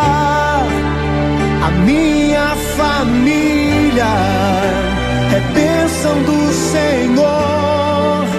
Me ensina a tratar minha família com amor. Edifica minha casa para o teu louvor. A minha família é um presente do Senhor. A minha família é bênção do Senhor. Me ensina a tratar minha família com amor. Edifica minha casa para o teu louvor. A minha família é um presente do Senhor. A minha família bênção do Senhor. Eu convido a você a dar um abraço nessa pessoa que você tanto ama. E se você não está perto dessa pessoa, liga para ela, diga eu te amo, você é muito importante para mim. A minha família é um presente do Senhor. A minha família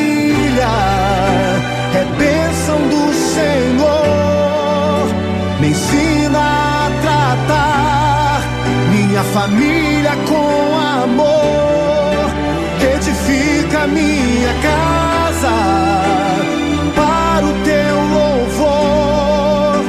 A minha família é um presente do Senhor.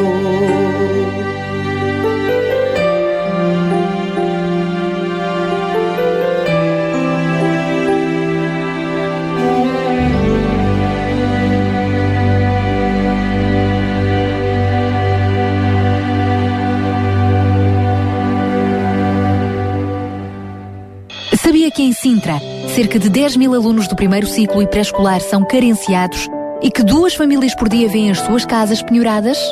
Todos os dias há alguém a precisar de ajuda e você pode ser a solução. Sintra Compaixão, o programa da RCS que abre portas à solidariedade. Sexta-feira, das 8 às 11 da manhã. Sintra Compaixão, Contamos consigo. 10 horas e 38 minutos. Esta é então a terceira e última hora do Sintra Compaixão no nosso fórum de hoje. Estamos à conversa com a pastora Maria da Luz Cordeiro, Milu. Também uh, costuma estar às quintas-feiras à tarde no espaço Famílias Felizes com Daniel Galaio, aqui nas tardes da RCS. E Famílias Felizes com a palavra de Deus presente, não é, Milu? É verdade, é verdade, é isso que nós desejamos e estamos aqui para reforçar esta realidade e, e, esta verdade que com a palavra de Deus nós poderemos ser mais felizes. E não sermos apenas leitores, mas também praticantes. É isso, é isso, isso é a grande diferença. Mesmo no nosso seio familiar, muitas vezes não é pelo facto de conhecermos a palavra que nós a estamos cumprindo. É a mesma coisa que estarmos no trânsito e sabemos que ao sinal vermelho devemos parar ou no amarelo devemos começar a travar e é quando se calhar aceleramos para ver se ainda vamos a tempo. E às vezes nas nossas famílias acontece isto. Não é por eu não conhecer a palavra que muitas vezes eu fico aquém de a cumprir, infelizmente. Mas estamos aqui e por isso é o nosso objetivo e nos vossos programas e nesta rádio também, de ir relembrando e reforçando e sublinhando este desejo que Deus tem de não ser esquecido dos seus conselhos, de uma prática uh, constante e a cada momento daquilo que são os princípios de Deus para a nossa felicidade. Vamos daqui a pouco ainda queremos ter algum momento neste programa para dar exemplos práticos, o que é que é possível fazer, mas queria ainda fechar este, esta temática uh, sobre a responsabilidade das famílias no estudo da palavra de Deus, porque muitas vezes nós olhamos à nossa volta e refiro-me, claro, dentro do meio cristão já, dentro do meio que já conhece a Bíblia, que já conhece a palavra de Deus, e parece, ou pelo menos temos a sensação, que as famílias delegam a responsabilidade nas igrejas de serem elas a levarem a palavra de Deus às suas famílias. Quando essa responsabilidade verdade deveria ser das famílias e não da igreja. A igreja devia ser um conjunto de famílias cristãs. Mas dá a sensação que muitas vezes esperamos chegar ao fim de semana à igreja para receber aquilo que não tivemos Uhum. durante a semana. é? E isso é um erro tremendo. Eh, Aliás, assim como nós precisamos de nos alimentar todos os dias e não o fazemos só uma vez por semana, eu diria se calhar como mãe e esposa dava muito jeito de cozinhar só uma vez por semana, mas não é, não é possível, portanto, e não, nós para sobrevivermos temos que preparar todos os dias e temos que todos os dias fornecer alimento. Eh, Quando nós pensamos que uma vez por semana na ida à igreja é suficiente para a nossa sobrevivência espiritual, é uma utopia, sem dúvida. Portanto, para já, porque aquilo que nós vamos ouvir não foi permita uma expressão, mastigado por nós. Não fomos nós que ali estivemos uh, juntos com Deus a tentar retirar da palavra o ensinamento que Deus quis para nós em cada dia. Foi alguém que se preparou, alguém que teve o seu encontro com o Senhor, que é importante sem dúvida, o, o unirmos em congregação, mas esquecemos muitas vezes que realmente a igreja são conjunto de famílias. E às vezes nós olhamos para a nossa igreja, olhamos para a sociedade e pensamos assim, mas porquê é que estamos tão distantes, tão divididos, com tantos problemas, com tantas dificuldades? Uh, e, e como tu disseste muito bem, às vezes vamos às nossas congregações, ao nosso pastor, ao nosso padre, a todos aqueles que têm esta responsabilidade espiritual, para tentar ver se compensa as dificuldades que nós temos vivido ao longo da semana. Mas se possivelmente o reflexo uh, dessas igrejas débeis, da, de uma sociedade débil, é no fundo porque nós, em família, estamos colocando de lado aquilo que é imprescindível à riqueza e, e, à, e à família equilibrada e feliz em Cristo Jesus. E, portanto, quando tu dizes que delegamos nos outros esta responsabilidade do alimento espiritual, uh, é importante e a palavra de Deus nos recorda que, para todos os senhores que nos estão a ouvir agora, aqueles que são crentes e aqueles que possivelmente ainda não tenham deferido a sua fé ou são meros conhecedores ou curiosos, o Senhor delega muito no homem a responsabilidade, como que dizendo que ele é o sacerdote do lar. Ele é o responsável pela sua família, no sentido não só, e é isto que comumente nós vemos na sociedade, de trazer o pão, portanto a parte material, não é? Que luta, que trabalha, que batalha, que realmente é uma realidade e uma necessidade, mas acima de tudo é o responsável, o sacerdote, de trazer a palavra de Deus viva, a palavra pela manhã, ao fim do dia, à sua própria família. Um, é verdade que muitas famílias nos escutando uh, poderão dizer, mas isto é, é, muito complexo hoje em dia, isto realmente parece uh, um sonho comparado com a realidade presente, mas não é por uh, ser às vezes difícil que nós devamos desistir daquilo que deva ser. E por isso estamos aqui tentando encorajar as famílias que já na sua base, na sua gênese, que é realmente na sua casa, não esqueçam esta palavra, que realmente se, se incentivem mutuamente a que Deus não seja esquecido, não sejam apenas aquelas orações rápidas que temos ao almoço, ao jantar, de manhã à noite, mas que realmente haja aqueles momentos de qualidade, de estarmos ali, Senhor, o que é que queres que eu leia? O que é que queres, o que é que queres que eu medite? Qual é a mensagem que tu tens para mim hoje? O que é qual é que achas que é a melhor forma de eu falar com os meus filhos? Reparem, quando nós falamos da palavra de Deus e, e, estar presente sempre a palavra de Deus na nossa vida, achamos que temos de passar o dia de joelhos ou o dia de olhos fechados em oração. O, o, uma, um relacionamento com Cristo não é um momento na vida, é um estilo de vida. Um estilo de vida diário, constante, a cada momento. Pode ser numa senhora dona de casa, quando está a descascar as suas batatas, a pensar nos seus filhos que saíram, que foram para a escola, para o marido que vai ter um, possivelmente um negócio que deva ser feito, que seria muito bom, em pensamento orar. Uh, os filhos que estão, muito, por exemplo, ainda esta semana o meu filho de 8 anos uh, tinha um teste uh, português e eu dizia-lhe, Timóteo, faz oração a Jesus antes de fazeres o teste, para que Jesus te faça recordar tudo quanto tu estudaste. E às vezes, no dia a dia, no fundo, estar com Deus pegar na palavra de Deus, beber essa palavra, uh, tê-la como princípio na nossa vida, é no dia a dia. Vamos aqui, vamos ao médico, vamos fazer uma visita, vamos à senhora da mercearia, vemos possivelmente ela triste, deixar uma palavra amiga, dar um abraço.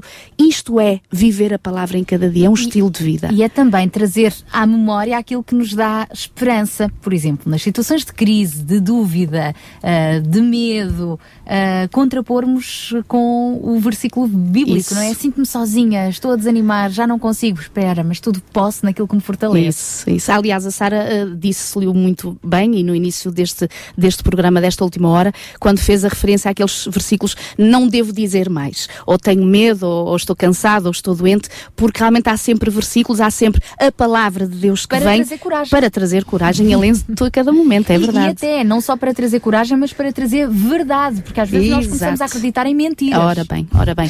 Muito bem, Gri- gostaria então de voltar, agora sim, como estava prometido, à parte prática, só fazer uma ressalva, tu falaste muito bem da questão da responsabilidade do homem como Uhum. sacerdote do lar, mas eu estou-me a lembrar daquele programa que fizemos sobre as mulheres virtuosas. Também, Porque também. pode acontecer e acontece É muitas verdade. vezes que às vezes a esposa é a única que é cristã dentro do lar e ela também deve assumir Sem essa dúvida, responsabilidade, independentemente do marido assumir ou não. Sem dúvida. Mas independentemente de quem assume a responsabilidade de guiar Uhum. a família, porque muitas vezes até pode ser ora um, ora o outro, consoante as circunstâncias, de quem guia esse momento espiritual, a verdade é que ele é essencial na vida do crente.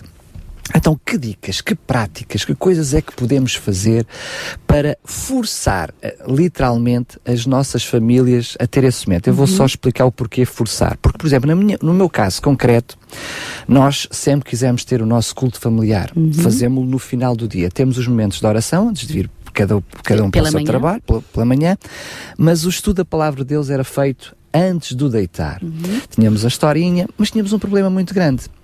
Porque nós tínhamos as 9 horas como a hora que marcámos para o culto familiar. Mas ou, era a loiça, ou era o chão que ainda não estava, ou era qualquer coisa. E nós fomos percebendo na minha vida que diariamente esse culto familiar, ah, em vez de ser diário, era uma vez por semana, era duas, era quando dava. Porque depois as responsabilidades do dia a dia ahm, se- acabavam por sobrepor. Até que chegou uma altura nós dissemos, vamos ter que arranjar aqui uma estratégia. Se a louça não estiver lavada às nove da noite, para. Isso. Eu não. Dissemos mesmo, olha, tome nas tintas se a louça fica por lavar para o dia a seguir. Se for o chão que estiver por lavar, para.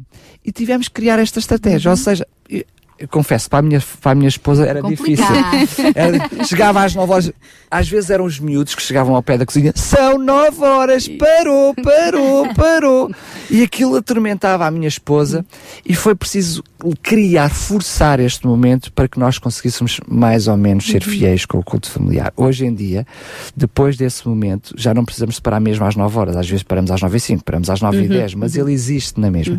Às vezes é necessário criar regras e ter prioridades para que seja possível haver esses momentos em família. Sem dúvida, é, é- é o tal, é, é o tal forçar-se inicialmente a um princípio que nós sabemos que é imprescindível e que é muito importante. Ahm, estavas a falar e eu estava-me a lembrar também, ah, ao longo do dia, sem ser o chamado culto da família, que pode ser de manhã a- ao fim do dia ou ah, nos dois momentos, para aqueles que têm essa, esse privilégio de poder fazer, mas ao longo do dia são várias as formas práticas que nós podemos ter para não, ah, não dissociarmos o nosso pensamento daquilo que Sim, é eu eterno estava- e, portanto, que é eu- a palavra eu de Deus. a referir ao- a, a juntar Exato, a família em juntar a volta da, da, da, da palavra, porque o resto é feito individualmente ao longo do dia, de uma forma Exatamente, constante. Mas tu já exatamente. tinhas referido. Eu estou a falar aquele momento mesmo de, ou seja, uma coisa é a minha comunhão pessoal com Uhum, Deus, uhum. outra coisa é a minha família, o- a- aquela parte em que toda a família está de volta do mesmo texto, da mesma palavra, Exato. do mesmo assunto. Ah, e, e repara, se nós temos esse, esse- essa oportunidade para o poder fazer e, e estamos a incentivar que realmente isso possa ser uma opção e um princípio de vida, sem dúvida que é, é, é, é- é maravilhoso, não é? O- os miúdos à noite, ou mesmo os jovens, portanto, poderemos fazer com os jovens, se calhar de uma forma diferente, se calhar com histórias diferentes, com abordagens diferentes, com certeza. Ah, mesmo o estilo das orações que fazemos, os cultos familiares, vai se ajustar e te- deve se ajustar, ah, sem Às dúvida, idades, às idades, às idades, às personalidades, inclusive das crianças. Ah, ah, já tenho falado, conversado com alguns casais que com o primeiro filho que era muito quieto, muito sereno, os cultos davam gozo, prazer, eh, estava ali a ver o livrinho, não havia nada. Veio o segundo filho, que é muito mais extrovertido e que salta por todos os lados, que não tem tanta capacidade de concentração como tinha um primeiro filho. Portanto, tem que haver ajustes e, e, e perceber-se a capacidade e a personalidade do- dos filhos. Portanto, hum, eh, e, e quando nós falamos deste, deste encontro em família, eh, não é preciso também complicar muito. Quando nós falamos de um culto familiar, é realmente ter esta capacidade de um pai, de uma mãe, ou pelo menos um dos cônjuges, eh, sentir necessidade de reunir os seus queridos pela manhã, ao fim do dia, agradecer, porque não, um momento de partilha entre os pais e os filhos. Como é que foi o dia? Como é que foi o é correu dia? bem, o- o que é que se o teste mal? correu bem, se realmente houve este desafio, se houve, se houve um ou outro problema. Eh, isto faz parte de um culto familiar. Um, é, é verdade que antigamente isto fazia parte dos almoços e dos jantares em família, mas hoje parece que os almoços quase não existem em família, porque cada um está para o seu lado, e os jantares, quando nos encontramos, possivelmente a televisão está lá a dar o telejornal, que é muito importante. E, portanto, estes momentos de qualidade para falarmos com os nossos filhos fará parte, sem dúvida, também desse chamado culto familiar, com certeza depois recordando a palavra de Deus, possivelmente uma história que venha ao encontro do desafio, uma história bíblica, que venha ao encontro do desafio daquilo que os nossos filhos passaram, ou o nosso cônjuge, e, e de forma prática mostrar, olha filho, houve homens na Bíblia, mulheres, que também passaram momentos difíceis, vamos recordar esta história, tu lembras como foram fiéis, como pediram a ajuda de Deus, então é no fundo tornar prático e tornar, eh, eh, eh, portanto, acessível este conhecimento bíblico aos nossos filhos. Já agora, durante o dia, pela manhã, por exemplo, quando eu faço, fazemos sempre pelo menos a oração junto com os nossos filhos, ehm, e quando cada um se dirige para o trabalho, para aqui ou para acolá, uma boa forma de continuarmos ligados às coisas que realmente são eternas é ouvir a RCS. Portanto, vamos, não acham? Até nos- Portanto, na estrada Na estrada, vamos no carro. A RCS tem música eh, que realmente é inspiradora e já agora é uma das formas muito bonitas de nós podermos também ligar o pensamento dos nossos filhos com Deus através da música. A música através de jogos bíblicos. Há tantos jogos a nível do computador, inclusive músicas muito seculares. Por- Portanto, que não, não tendem a, a manter o nosso pensamento ligado a Deus, mas se nós fizermos uma. eh, eh, se nós tentarmos, junto com os nossos filhos, por exemplo, eu já há muitos anos que a, a minha música no carro, em casa, em qualquer lugar, é sempre música cristã. Portanto, já não ouço outra música já há muito tempo. Se criarmos hábitos nos nossos filhos, de desde muito pequeninos, a música que vão ouvindo, os jogos que vão fazendo nos computadores, em vez de ser dos monstros que bate e que morre e que mata, se há tantos jogos bíblicos interessantes, há meditações muito bonitas que nós encontramos na internet também e agora está acessível a todos, que os nossos filhos podem ler, nós podemos ler para eles, e depois joguinhos que vêm em consequência, ou para pintar, ou para fazer junto. Se temos uma sexta-feira à noite, se estamos um domingo juntos, estamos um sábado, fazer um trabalho prático de recorte, de colagem, de, de sairmos para a natureza, por exemplo, com os nossos filhos, eh, em vez de irmos para lugares muito, eh, muito cheios de pessoas e de barulhos, eh, ausentarmos-nos um bocadinho desta confusão e levarmos os nossos filhos a ver, por exemplo, uma quinta, como é que nascem os pintainhos, como é que as galinhas e, ou seja, há tantas formas ao longo do dia e durante a nossa vida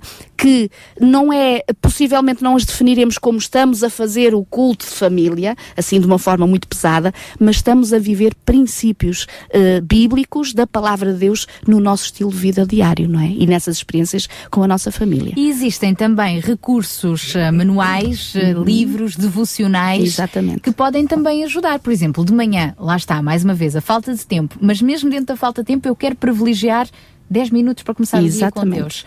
Ah, existem eh, até calendários que têm o versículo do dia, aplicações no telemóvel que podem ajudar nisso, Uhum, não é? uhum. Aliás, eu, a, a meditação que eu tenho feito eh, com os nossos filhos, um tem 8 anos, o outro tem 2 anos, eh, é um livro muito pequenininho que veio do Brasil, que é mesmo Meditações para as Crianças. Aquilo é uma folha muito pequenininha, é uma história muito breve, nem chega a ser história, é constatação de factos da vida real. Eu fui à minha tia, vi aquele pintainho, ouvi ali uma menina que deu um abraço a outra que se magoou porque tinha magoado o joelho e, portanto, deu-lhe um beijinho.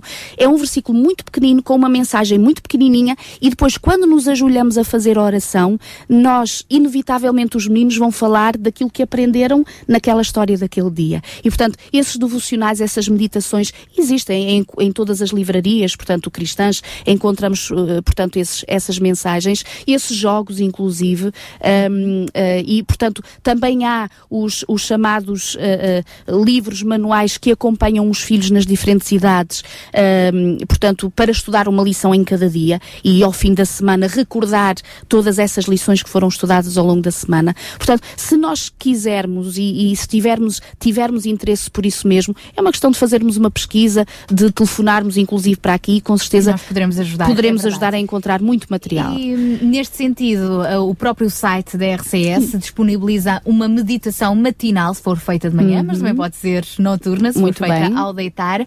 E está disponível, uh, portanto, para, para ser visto, lido a qualquer altura, partilhado até pela internet para outros uh, amigos.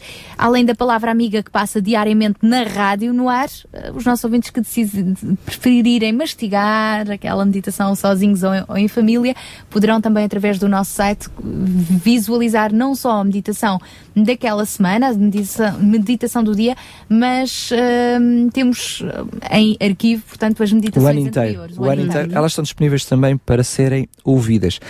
Milu, uma coisa é certa, com todo o material, eu penso que, aliás, nós tivemos até eh, o privilégio de ter, de eu estar à, à conversa aqui na rádio, já com hum, pelo menos umas três ou quatro sociedades bíblicas de países diferentes. E o que é que eu percebi? Percebi que claramente nós somos, em Portugal, somos muito privilegiados. A quantidade de material que nós temos através da nossa sociedade bíblica é impressionante. Ou seja, não há razão nenhuma para que nas nossas casas não haja momentos de comunhão junto da palavra de Deus. Se as nossas famílias não têm contacto com a palavra de Deus, os primeiros culpados somos nós. Não há a, a volta a dar, temos que ser honestos e transparentes de uma forma direta neste assunto. Percebemos claramente que uh, eu não posso querer também que os meus filhos cresçam na palavra de Deus, se eu, como pai e eu, como mãe, não sou o primeiro a incentivá-los a ter esse contacto com a Exato. palavra de Deus. E eu até posso dizer que sou cristão, posso dizer que sou crente e que vou à admiração A, à igreja A, à igreja B. Mas é possível eu ser crente, não ter contacto com a palavra de Deus e não estar em comunhão com ela diariamente. Às vezes nós próprios entramos em, em congruências eh, sem darmos contas disso, não é? Ou seja, temos que voltar da mesma forma que os, os, os apóstolos em Atos estavam unidos na palavra de Deus, as nossas famílias. Se queremos ter, olha, famílias com paixão, como nós falamos aqui, Exato. se queremos ter um conselho com paixão, temos que nos virar para o Senhor da compaixão, Isso, não temos que isso. nos virar para a palavra, É não é? verdade. Ahm, repara, Daniel, ahm, é, é interessante que a, a senhora, ah, a irmã que deu o testemunho antes de nós entrarmos no ar, ah, fazia referência a alguns dos versículos muito importantes no sentido do acompanhamento dos nossos filhos ah, em relação à palavra de Deus. E aquele de Deuteronômio que diz que tu dirás aos teus filhos no levantar, no deitar, ah, no caminhar, nós dizemos assim, então, mas levantar, deitar, caminhar, isto quer dizer a cada momento da vida dos nossos filhos. É estar presente. E como tu dizes, é verdade, Daniel, nós não podemos dar aquilo que nós não temos. E os nossos filhos são, ah, ah, são bastante inteligentes e percebem perfeitamente se aquilo que de nós está a sair é mais aquilo que nós costumamos dizer, olha, olha para o que eu digo, não olhes para o que eu faço. Isto aqui não, não dá muito resultado. Ah, e Sobretudo neste assunto das sobretudo partes neste assunto. claro. Ou seja, ou é realmente algo intrínseco à nossa vida, que faz parte da nossa vida familiar, e ter esta certeza, como diz Provérbios, que nós devamos ensinar ao- aos nossos filhos os caminhos de Deus e a promessa vem e até que forem velhos eles não se esquecerão exatamente desses mesmos princípios. Nós hoje como adultos que Tínhamos tido o privilégio de os nossos pais, desde o nosso berço ou na nossa juventude, nos orientar nos caminhos de Deus. Eu recordo-me perfeitamente, por exemplo, na minha juventude, na adolescência particularmente, somos naquela fase rebelde em que achamos que os pais não percebem nada, que não entendem nada, que nós é que sabemos tudo e os nossos amigos. E recordo-me que muitas vezes eu ia encontrar a minha mãe de joelhos a orar. Ah, e eu tenho plena certeza e, e confirmei isso depois com, com a vida futura que eh, quando a palavra eh, faltava ou não era capaz de fazer na minha vida a palavra da minha mãe não era suficiente a minha mãe ia buscar o poder de Deus E era Deus que tocava. e Deus tocava, transformava e Moldava. conduzia a minha vida e hoje eu vejo que realmente, eh, por exemplos na nossa casa, de até assumirmos diante dos nossos filhos, olha, eu discuti com o pai, o pai discutiu com a mãe, fomos imperfeitos, não estivemos corretos, devemos pedir pedir perdão, assumir os nossos defeitos. Isto é viver a palavra na nossa vida. É isso mesmo. Conhecer uns diante dos outros as nossas próprias dificuldades e incentivar no com quarto certeza. programa nós vamos ter precisamente a oportunidade Exato. de falar Falar sobre só isso. sobre, Uhum. A sobre a oração, mas eh, eu acho que nós precisamos de duas coisas. Aliás, eu até diria três. Em primeiro lugar, é perceber aquilo que eu, como pai, como mãe, posso fazer na vida dos meus filhos em Uhum. casa, não é? Ou seja, não posso deixar na oração, olha, o Senhor conduz os meus filhos Ora na bem. tua palavra e eu esqueço-me de estudar a palavra em Uhum. Deus, não é? Por outro lado, recorrer a Deus para saber aquilo que Ele tem que fazer que eu não posso fazer. Eu diria uma terceira coisa que é ter a, sabedoria para perceber as duas, é? Exatamente. Perceber aquilo que posso fazer e aquilo que não está Sem ao dúvida. meu alcance.